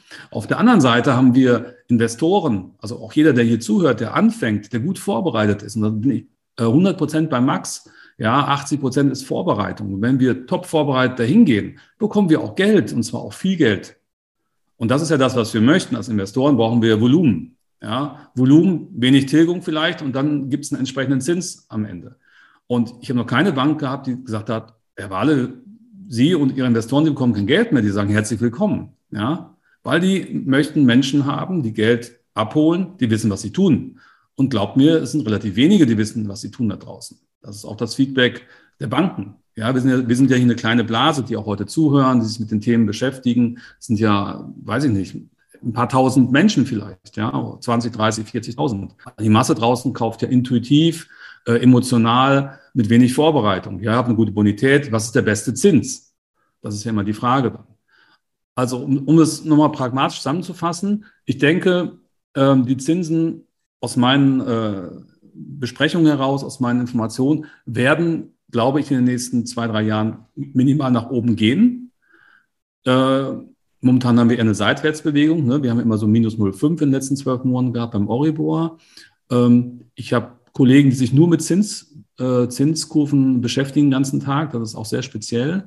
Die sehen halt langfristig schon eine leichte Bewegung. Stefan, selbst für dich wäre sehr, sehr speziell, der ja gerne Tabellen mag. Und ähm, also die sehen schon eine leichte Entwicklung nach oben, aber natürlich meistens immer 0,2er Schritten. Sehen aber auch auf der anderen Seite die Gefahr, dass dann Länder kippen könnten. Ja, also ich sehe jetzt nicht irgendwie, ne, was ich eben sagte, die Zins immer die Prämie fürs Risiko. Den Zins, den wir als Investoren bekommen von der Bank, ist ja immer sehr individuell auf unser Risiko abgestimmt. Aber insgesamt sieht man schon, dass der Euribor vielleicht bis nach oben gehen wird. Da haben wir dann so eine Parität bei Null. Ja. Kannst du dir vorstellen, dass irgendwann Zinsen kommen wieder von 6, 7, 8 Prozent? Nein. Nein. Also ich kenne auch Leute, die sich viel, viel tiefer damit auskennen als ich. Äh, die lernt man ja auch auf vielen Kongressen kennen und die sagen, das, kann sich Stand heute Europa gar nicht leisten. Ja, man guckt natürlich immer wieder über den Teich auch, was die FED macht und so. Aber wenn man nur mal, wenn wir mal zurückdenken in die 60er, 70er Jahre, wo wir in Deutschland ja diese hohen Zinsen hatten, 13, 14 Prozent, da hatten wir nur die, die Bundesbank, die nur Deutschland betrachtet hat als aufstrebende Nation damals. Jetzt muss die EZB ja immer eine gesamteuropäische Betrachtung machen. Und dann müssen sich die schwächsten äh, Länder und ich meine damit nicht die Leute, die dort wohnen. Italien zum Beispiel ne, ist ja ziemlich am Ende der Fahnenstange, aber den Menschen dort geht es finanziell gut, also den Staat nicht. Und wenn solche Länder wie Italien etc. dann nicht mitgenommen werden, dann haben wir ganz andere Themen. Das waren alle schon Themen vor Corona. Ja? Also die Meinung generell geht dahin, ja, es wird ein paar, ich sag mal, ein paar Stufen nach oben vielleicht gehen, aber nicht ähm, so extrem, dass wir jetzt da alle in komplette Schwierigkeiten kommen. Und es liegt ja wieder daran, was wir alle heute schon gesagt haben hier, im Einkauf liegt der Gewinn, ne? ganz alte Kaufmannsregel. Und wenn ich halt Luft habe in meinen Kalkulationen, kann ich auch nach Steuer, ja, nach Steuerbetrachtung auch eine kleine ähm, Zinskurve nach oben äh, gut verdauen. Das kann der Investor, ich sage eher der Kapitalanleger äh, in München, der eh schon überteuert eingekauft hat, vielleicht eh schon ne, spitz auf Knopf äh, finanziert hat, der kann Probleme kriegen oder der Häuslebauer. Und das ist wirklich dramatisch. Ja. Ja, also was der äh, Stefan und ich auch immer äh, Leuten empfehlen, jetzt ganz normal, sagen wir mal, äh, anfangen mit einer Altersvorsorge, äh, sagen wir mal, eben genau in die, vielleicht jetzt in die B-Lage, in die Speckgürtel gehen, äh, dort eine Immobilie kaufen, die Zinsen sind historisch niedrig, dann kann ja. man sie doch einfach auch lange festschreiben. Ja? Ähm, Definitiv. Äh, das ist eine tolle Möglichkeit gerade. Und äh, klar, wer dann mehr noch mehr Investor ist und sagt, ich mache jetzt variabel und viele Dinge und so, der muss sich mehr ja. mit diesen Themen beschäftigen. Aber es ist historisch niedrig, schreibt euch fest, das ist so eine Botschaft, die wir zumindest gerne senden. Ja, ich, ja. Ich, also für mich, ne, also was du ja sagst, und klar ist das Glaskugel, aber wenn wir das für einen Moment mal, mal äh, mal zugrunde legen, dann werde ich wahrscheinlich auch in den nächsten 12 bis 24 Monaten eben noch diese sensationelle Situation haben, wenn ich einfach mal so ein 20 Jahre Zinschart aufmache, was mein, meine, meine Eltern waren beide mal Banker, ne, haben wir das irgendwann mal das, das, das, wenn du dir das anschaust, das ist ja einfach Schlaraffenland. Ja, ja klar, nach wie vor ich kann mir das dann ja eben festschreiben, wie du sagst. Und damit ist für mich das Thema, was genau da in, in äh, fünf oder sieben oder acht Jahren passiert oder in zehn ja gar nicht mehr so relevant. Ich kann es ja tatsächlich problemlos auf 15 Jahre festschreiben. Mit, äh, Wir haben verschiedene 20 Jahre. Ne? Genau. Ja, als Investor geht es ja darum, auf wann will ich was wieder verkaufen. Man muss es sanieren. Ich kann ja auf unterschiedliche Strategien fahren. Ja, Sanierungsdarlehen. Genau. Gibt es eine Menge Möglichkeiten. Aber die Botschaft ist ja für uns Investoren, A, es gibt Geld. Ja, die Keller sind voll, die müssen das Geld loswerden. Wem möchten sie es geben? Ja, Leuten, die sich auskennen, also Leuten, die, äh, die, die Know-how haben, die bestenfalls vielleicht auch bei uns äh, bei Immocation waren und gelernt haben, wie man Investor wird, ja, die die Risiken auch kennen und auch die Chancen. Und drittens möchten sie äh, Leute haben, die nicht so spitz auf Knopf das Ganze machen. Ja. Und dann dieses viel, die, immer diese Fragen in Deutschland, was ist der beste Zins? Ja, ne, das ist äh, leicht beantwortet, ja. Das ist ja immer die liebe Frage, die Marco mir stellt. Das ist ne, der Zins, den ich bekomme, wenn ich viel Volumen kriege und wenig Tilgung habe. Und der Zins, der dabei rauskommt, ist dann die Prämie für das Risiko, was die Bank mit mir sieht. Und das ist meistens ganz okay. Ja, also äh, Markus und ich haben immer einen Running Gag ja. auf dem Abschlussworkshop. Ich frage ihn immer nach dem niedrigsten Zins, weil die Frage provoziert ihn massiv, weil äh, es ist eben mhm. falsch gestellt. Ne? Und dann, äh, wenn ich quasi Banken auch noch gegeneinander ausspiele wegen 0,1 Prozent Zinsen, das ist nicht Investoren-Mindset. Ähm, Nein, nicht wirklich. Genau, ich würde Alex dich nochmal ganz gerne kurz fragen zu dem Thema Inflation, weil das gerade schon aufkam. Ähm, ja. Was bedeutet das für uns Immobilieninvestoren und ist sie gekommen, um zu bleiben? Du hattest dich nämlich ein bisschen damit beschäftigt. Wie ist denn dein Blick gerade? Ja, äh, das, das, ist die Gretchenfrage und ähm, ich muss sagen, ich habe keine Ahnung. Ich habe ein, ähm, hab ein Szenario oder ich habe mehrere Szenarien und ich habe ein Szenario, das ich für dem ich mehr Wahrscheinlichkeit zumesse. Äh, ich, ich will es mal so ähm, ausdrücken. Ähm, und ich unterstreiche die, äh, die Ausführung von, ähm, von Markus. Ähm, also das, das erklärte Ziel jetzt in, in Europa der EZB ist eigentlich eine, eine Preisstabilität um die zwei Prozent. Es hieß immer ähm, knapp unter zwei Prozent. Das wurde irgendwann aufgeweicht auf zwei Prozent. Und jetzt ist es ähm, mittlerweile so weit aufgeweicht, dass ein temporäres Überschießen geduldet wird. Und ähm, mit diesem temporären Überschießen ist eigentlich ein Freibrief der, der EZB aus meiner Sicht aktuell ähm, jegliches Inflationsszenario aktuell ähm, als, als, als temporär zu bezeichnen. Also man, man muss noch nicht eingreifen in den Markt. Und ähm, genau darauf ähm, fußt gerade der, das Handeln der EZB. Also die, die sprechen ja so alle so in Orakeln. Man muss ja immer ganz genau rauslesen, was wird gesagt, wie wird betont und äh, könnten Zinsschritte auf uns zukommen oder nicht. Und aktuell ist es so, dass wir wahrscheinlich jetzt für November in Deutschland Inflationszahlen wahrscheinlich so nahe der, der 6 Prozent erwarten dürften. Ähm, könnte ich mir vorstellen, europaweit irgendwo viereinhalb, vielleicht fünf. Ähm, das bezieht sich auf einen Vergleich zu zwölf Monaten zuvor. Und das ist deutlich über dem äh, veranschlagten Ziel der EZB, also der Preisstabilität von, von zwei Prozent. Und äh, ich habe früher in der, in der Volkswirtschaftslehre, habe ich halt auch damals gelernt, so irgendwann muss die Notenbank mal tätig werden und dem ganzen Szenario entgegenwirken. Und die EZB stellt sich jetzt einfach darauf, dass das Ganze temporärer Natur ist, also dass sich das ähm, im nächsten Jahr wieder unter der zwei Prozent einpendelt. Also da gibt es sogar Prognosen genau, die bei 1,7 oder 1,8 liegen nächstes und übernächstes Jahr, um eben hier nicht ähm, handeln zu müssen.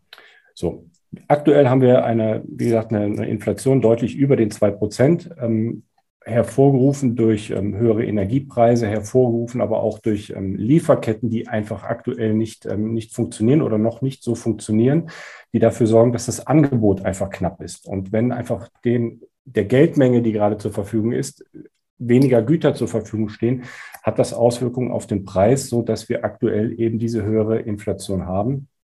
Und die sich auch wieder einfangen kann nächstes Jahr, übernächstes Jahr. Das ist die Sichtweise der EZB. Und äh, wie es am Ende kommen wird, das werden wir sehen. Ich selbst glaube schon, dass sich viele Effekte wieder ähm, legen werden, die sich, die sich harmonisieren werden, dass sich das irgendwo bei weiß ich nicht, zwei Prozent, über zwei Prozent einpendelt und dann durchaus ähm, moderate Zinsschritte vielleicht kommen könnten.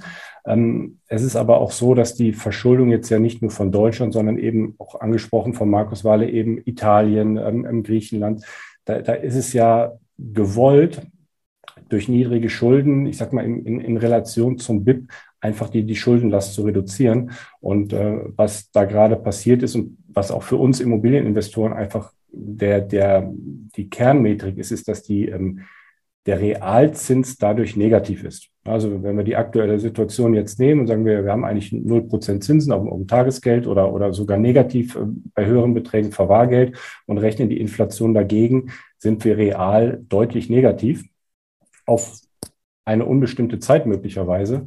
Und das, was aus meiner Sicht da ohne Alternative ist, sind einfach Sachwerte. Sachwerte, die gegen diesen Realzins als Alternative stehen, egal ob sich die Inflation jetzt bei zwei Prozent wieder einpendelt, egal ob vielleicht die, die Zinsen ein wenig steigen.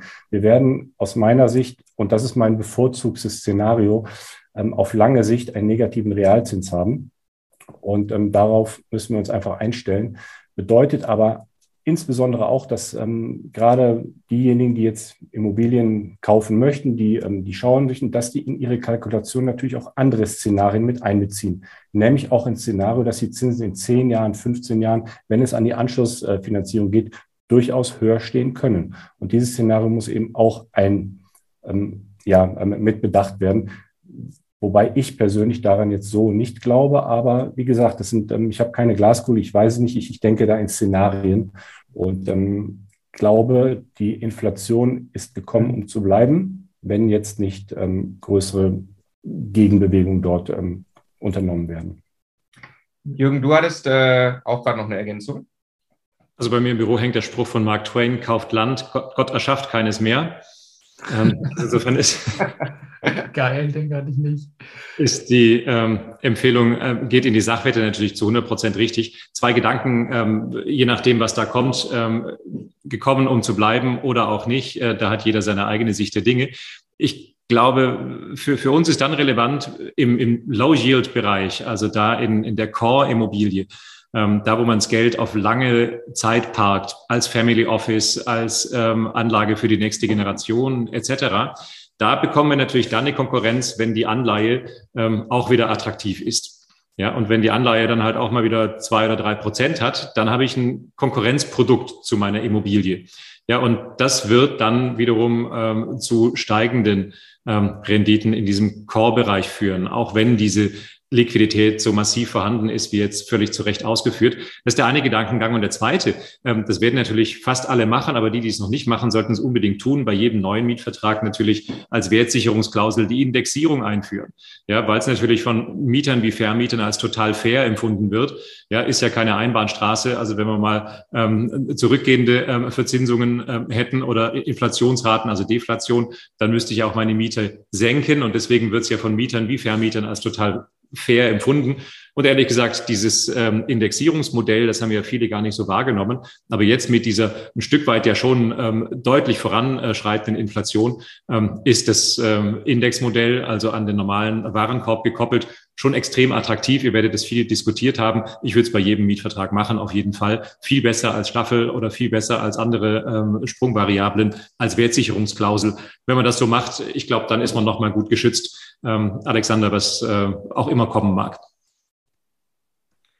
Ja, vielen Dank, Jürgen. Ähm, dann würde ich damit jetzt mal äh, die, die Schlussrunde quasi einleiten äh, und jeden von euch noch einmal fragen, wie ihr denn empfehlen würdet zu investieren. Ähm, jetzt ganz speziell, also es ist ein bisschen schwierig, natürlich einen Durchschnitt äh, hier über die Community zu bilden. Es gibt ganz unterschiedliche Ansätze. Vielleicht können dann eure Antwort so ein bisschen abdecken, die Bandbreite vom vom, ich sag mal, Altersvorsorger, äh, der sich überlegt, äh, der möchte einfach sicherstellen, dass seine Rentenlücke durch, durch eine Immobilieninvestition geschlossen wird, bis hin zu jemand, äh, der deutlich ambitionierter vorgeht und sagt, er möchte in den nächsten Jahren sich wirklich irgendwie was Größeres aufbauen, wirklich signifikant auch Vermögen erschaffen, um ähm, äh, ja dann vielleicht auch äh, früher Wahlmöglichkeiten zu haben, ähm, wie viel er denn noch so arbeiten muss im Leben.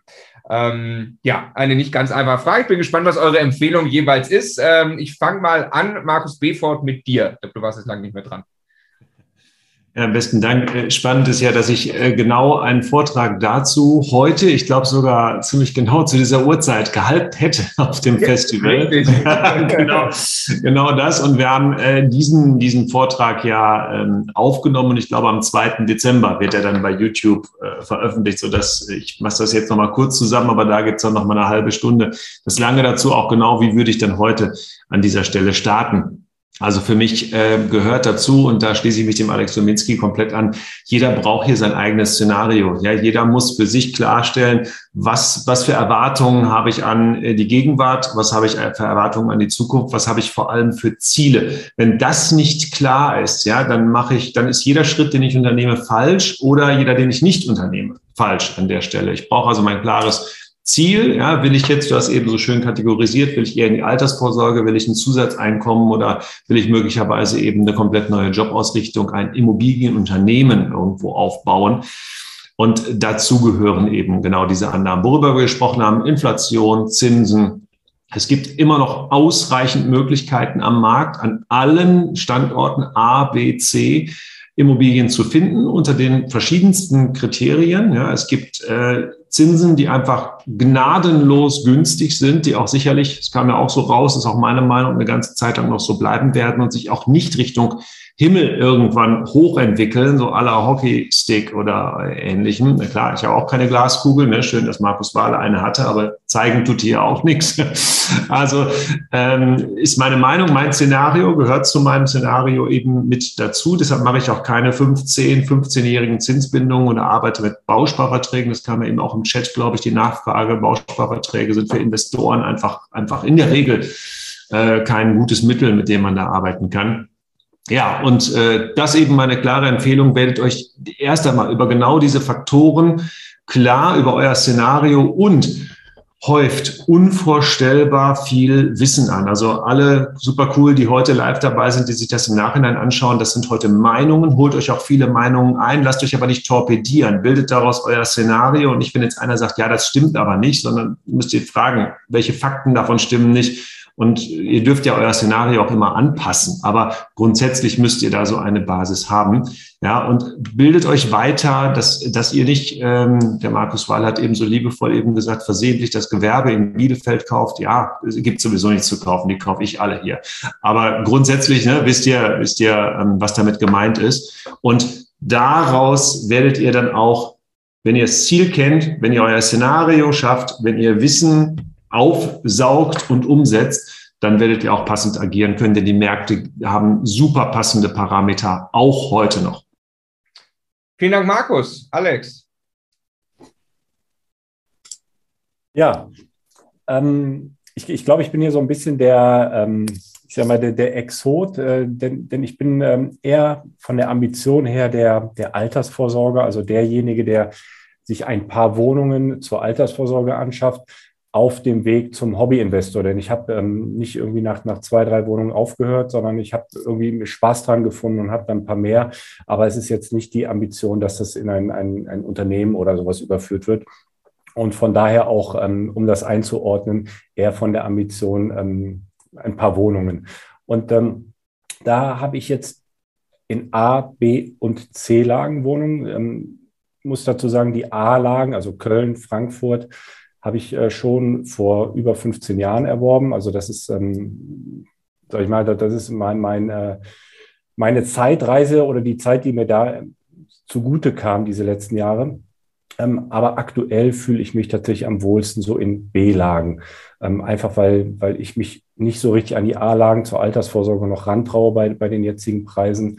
Ähm, ich betreibe jetzt kein, wie wir es eben gesagt haben, Fix- und Flip-Geschäft, also kaufen und äh, wieder verkaufen, sondern ich halte die, halte die Wohnung oder die Häuser und da fühle ich mich jetzt tatsächlich in den B-Lagen am wohlsten. Wobei ich jetzt auch ähm, sehr, sympathisch mit Markus eben mit Gera war, weil ich habe auch in Thüringen ein bisschen in den Westen rein, um, um Erfurt, Erfurter Kreuz, äh, tummelt mich auch ein wenig. Da fühle ich mich auch sehr wohl, aber ansonsten eher so Speckgürtel und insbesondere bei mir hier Speckgürtel von Köln. Vielen Dank, Alex. Machen wir noch gerade weiter mit Markus Wahle. Was würdest du empfehlen? Ja, also ich denke, ich gehe da äh, sehr konform mit meinen lieben Kollegen hier. Ähm, die Vorbereitung ist wichtig. Ne? Außer Finanzplanung lernt man ja auch in der Finanzplanung, wo stehe ich heute und wo möchte ich hin? Was ist mein langfristiger Plan? Das sollte man monetarisieren können. Also wenn jemand sagt, ich möchte in 25 Jahren für die Alterssorge 2000 Euro Mieteinnahmen haben und ich weiß, wie viel ähm, Miete ich pro Grad mit an meinem Standort bekomme, dann habe ich eine Fläche. Und die Fläche kann ich in den nächsten Jahren ganz entspannt aufbauen. Ganz einfaches Konzept. Und ähm, das ist ja erstmal so, dass ich eine Größenordnung habe, die auf mich zukommt. Und dann ist natürlich unabdingbar wichtig, und ich denke, da gehen wir alle konform, wir haben es ja schon mehrfach heute erwähnt, ich muss halt wissen, die Chancen und Risiken des Marktes. Ja, nicht einfach mit der Masse schwimmen und nicht jetzt bitte alle nach Gera kommen. Ja, also für mich wäre es ja gut, wenn ich irgendwann verkaufe, aber es gibt ja, ne, ähm, es gibt immer wieder neue Märkte, es gibt immer, immer wieder neue Städte, immer wieder neue Möglichkeiten am Markt. Man sollte halt neugierig sein. Ja, es gibt genug Leute, die sagen, ich, ich habe ja auch mal Leute, die sagen, es geht nicht, sagen, ich habe es nicht gewusst, ich habe es gemacht. Und ich denke, das macht auch hier unser Credo aus bei uns Investoren.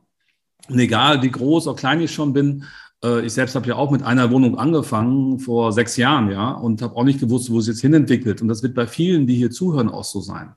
Macht euch keinen Stress, das ist kein Wettbewerb hier. Ja, unter uns Kollegen ist ja auch kein Wettbewerb. Ja, wir befruchten uns dagegen seine, seine Meinungen und lernen voneinander. Und dafür, dafür gibt es ja eine Community, dafür gibt es einen Austausch. Und ähm, ich würde einfach gucken, wie ist der Bedarf dort, wo ich investieren möchte, ja, und lass, dann macht was anderes als die Masse. Ist ja auch logisch. Und es gibt überall Opportunitäten, ganz sicher. Ja, ich weiß es auch schon wieder, wo ich in den nächsten Wochen, Monaten investieren werde. Dort, wo die anderen sagen, gehe ich nicht hin, es geht nicht, finde ich toll. Ja. Und auch dort, wo ich jetzt investiere, wurde jetzt letzte Woche ein Glasfaserkabel gelegt. Ja, das hätte ich selbst nicht gedacht. So, neue Opportunitäten. Das heißt, es gibt immer wieder Chancen für uns. Wir müssen halt offen durchs Leben laufen und uns von den Leuten auch trennen, die uns immer nur bremsen wollen. Also immer nur mit, es funktioniert nicht, der Markt bricht alles ist schlecht. Ja, das ist ja ganz wichtig als Investor, dass man sich ähm, mental auch einstellt und sich mit Menschen auch umgibt, die einen nicht dauernd bremsen und immer nur das Negative sagen. Insofern, ich sehe positive Zeiten auf uns zukommen. Ja, ich, ich halte es ja mit Martin, wir beiden super Optimisten, ja und äh, bin ganz glücklich mit der aktuellen Situation und ich freue mich schon auf die nächsten Jahre aufs, aufs Investment. Ganz klare Aussage. Vielen Dank, Markus. Mhm. Ähm, dann äh, Jürgen, bin ich sehr gespannt. Was würdest du empfehlen? Ja, also Risiko besteht ja dann, wenn du nicht weißt, was du tust. Insofern, ähm, Markus, genau richtig formuliert. Ähm, also was, was habe ich in der Vergangenheit gemacht, ähm, jetzt in den letzten ähm, Monaten?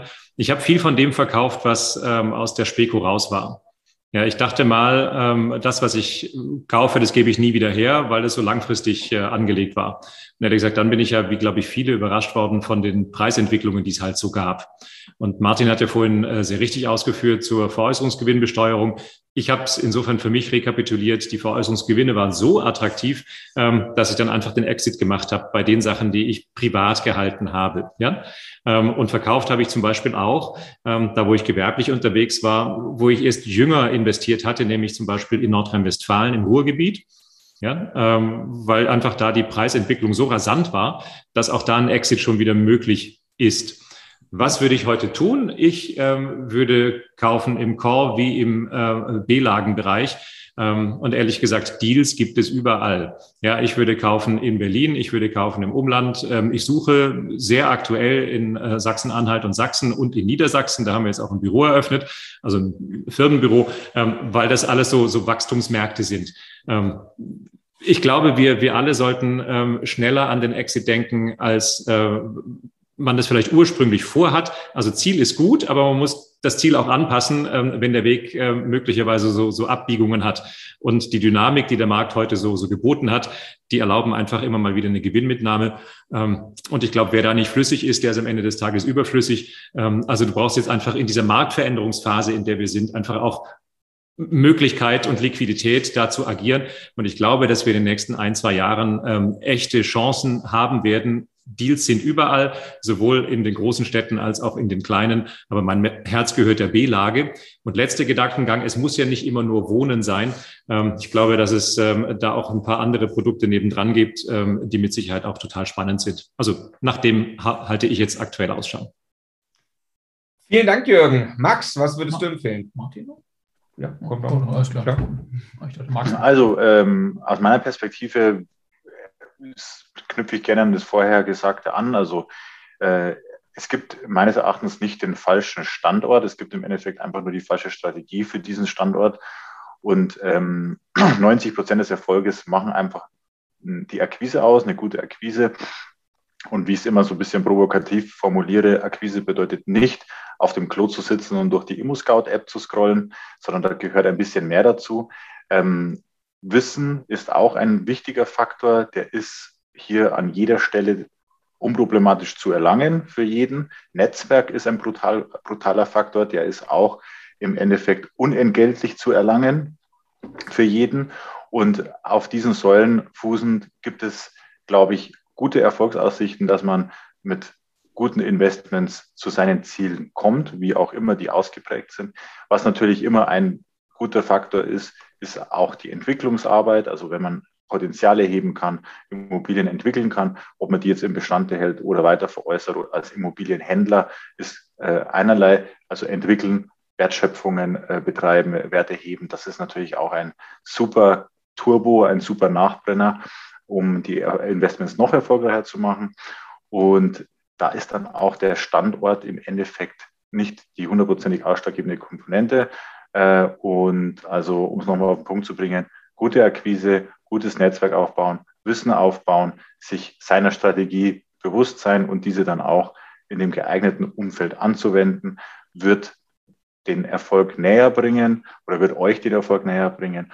Und äh, ich kann äh, auch im Endeffekt äh, nochmal den Tipp geben, die Liquiditätsbestände äh, hochzuhalten, denn ich glaube, dass wir in den nächsten ja, 12, 24, 36 Monaten sehr interessante Investitionsmöglichkeiten bekommen und dann deswegen ist, ist man gut beraten, wenn man da einfach schnell handlungsfähig ist. Und das wären jetzt so die wichtigsten Punkte zusammengefasst von meiner Seite. Max in the House wünscht sich hier jemand, glaube ich, ein Meme gerade im Chat. Vielen Dank, Max. Ähm, und ähm, äh, damit äh, Martin zu dir. Was würdest du empfehlen? Ja, also äh, das wurde heute schon, äh, ich glaube, der Markus äh, Wahler hat es angesprochen. Ich bin hier sehr, sehr spitz in einen Markt gegangen, äh, in der Randlage von Dresden, in meiner Heimatstadt Pirna. Äh, ich habe mir nie Gedanken gemacht, ob das eine B- oder eine C-Stadt ist. Ich habe Vollvermietung hier und ähm, das, dort werde ich auch weiter äh, Gas geben, weil das äh, sehr gut funktioniert. Hier kriegt man noch sechs, sieben Prozent Rendite beim Einkauf. Also alles äh, wunderbar. Was ich vielleicht noch so als äh, Inspiration mitgeben möchte, weil ich dort auch gerade äh, noch ein größeres äh, Investitionsprojekt angestoßen habe. Äh, wenn die Zeiten so bleiben, wird der Inlandstourismus hier äh, in Deutschland weiter, weiter sehr äh, groß sein. Und ähm, da habe ich also hier, wir sind hier in der sächsischen Schweiz, eine Fernregion, nochmal ein äh, paar äh, Projekte jetzt angezogen. Äh, natürlich alles mit Denkmalabschreibung, muss ich ja auch steuerlich rechnen, aber äh, Ferienwohnungen äh, und so kurzfristige Vermietung, denke ich, äh, die gehen immer sehr gut.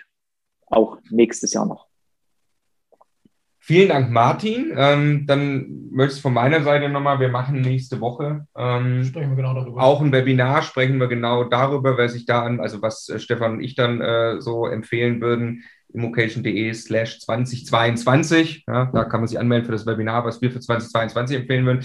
Ich fasse ganz kurz aber nochmal zusammen, du kannst gerne ergänzen. Also, äh, wie sehe es ich? Und es ist, wie gesagt, kommt so ein bisschen auf die Breite an. Also, ich bin eben auch großer Fan von B-Lagen, Speckgürtel, je nachdem, wie viel Ambition ich habe, dann ähm, eben in Richtung C-Lage. Ich würde mir dort Immobilien suchen, 4, 5, 6, 7 Prozent äh, Mietrendite. Äh, 7 ist natürlich brutal. Das bedeutet, da habe ich aber auch eine höhere Ambition. Da muss ich in der Immobilie entwickeln. Das muss vielleicht ein Mehrfamilienhaus mit Potenzialen sein. Ähm, da kann man auch noch über die 7 kommen. Wenn man einfach nur kauft und hält, dann ist vielleicht die 4 bis 5. Ich würde ähm, das Ganze mir jetzt gerade, äh, wenn ich da äh, äh, nicht zu viel äh, spekulieren will, würde ich mit tatsächlich die Zinsen sehr lange festschreiben, würde also gucken, gucken, dass mindestens sich die Immobilie von selbst abzahlt. Ich würde 100 Prozent finanzieren, würde das aber nur tun, wenn ich danach nicht 0 Euro auf dem Konto habe. Ähm, gilt auch schon für eine kleine Wohnung. Auch da kann was kommen. Ordentlich Rücklagen bilden über die Zeit. Wir haben es gehört. Ja, ähm, energetische Sanierung äh, in den nächsten Jahren steht an. Das muss man bezahlen können. Umso wichtiger sind dann eben auch die, die guten Bankkontakte, einen guten Job auch mit der Bank, ja, dass man da vielleicht auch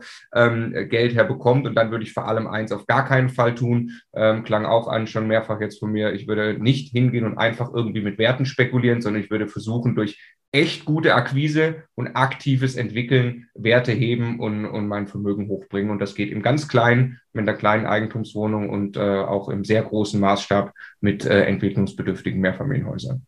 Und, und auch beim Aufbau eines Bestandes, das ist auch etwas, was wir im Laufe der Zeit dann für uns aufgeweicht haben und mittlerweile, äh, mittlerweile anders sehen, ist nicht die heilige Pflicht, dass das irgendwie ab Tag eins einen Überschuss äh, hat, einen positiven und irgendwie Cashflow erwirtschaftet. Das ist völlig legitim, auch Objekte zu kaufen mit der Perspektive, dass sie in zwei, drei, vielleicht auch erst vier Jahren äh, irgendwann positiv sind. Und diese Zeit hat man dann eben das Objekt und äh, und die Mieten und so weiter auch zu entwickeln. Wir haben heute viel über die Dinge gesprochen, die man gemeinsam mit dem Mieter tun kann, die man für ein Objekt im Sinne Klimaschutz und so weiter tun kann und die dann irgendwann vielleicht genau darin resultieren. Und gerade wer langfristig denkt, und wir tun das extrem, ja, wir wollen Immobilien wirklich kaufen, um sie mehr oder weniger für immer zu behalten, als Altersvorsorge, äh, auch als passives Einkommen, ist es doch völlig egal, ob äh, die ersten ein, zwei Jahre da äh, eine schwarze Null oder eine rote Null oder sowas steht. Ne? Also das nur als ein äh, Punkt, der uns auch sehr geholfen hat, äh, uns ein paar Lagen anzunähern, die für uns sonst irgendwie kalkulatorisch schwierig waren. Ne? Genau, wer Lust hat, äh, wie gesagt, nochmal der Hinweis, wer Lust hat, 2022 dann die Reise auch irgendwie gemeinsam mit Immocation zu machen, ähm, gecoacht werden von den äh, großartigen Coaches, wo ihr ein paar jetzt hier kennengelernt habt, ähm, der, dem sei empfohlen, sich direkt nächsten Samstag auf die Masterclass zu bewerben. Wir informieren dann, wo das geht. Die Plätze für die Masterclass 2022 werden dort vergeben und sind immer schnell weg. Und dann sage ich, äh, ja, vielen herzlichen Dank fürs, fürs Zuschauen und Zuhören und ganz herzlichen Dank ähm, an unsere Speaker äh, und diese Talkrunde hier. Also es hat sich fast angefühlt, wie live mit euch zu sprechen. Es war großartig. Es haben 2000 Menschen gefühlt. Genau, stellt euch einfach vor, hier wären die und äh, wir freuen uns unglaublich, wenn es dann auch wirklich live stattfinden kann. Dann und, würde jetzt die äh, Party kommen. genau, dann würde jetzt die Party kommen. Ich glaube, damit machen wir Schluss. Äh, lasst uns alle äh, alleine, aber ein bisschen feiern und ganz viel Spaß heute. Schönes Wochenende. Vielen Dank. Tschüss, macht's gut. Tschüss, Leute. Alles Gute. Ciao. Tschüss. Ciao.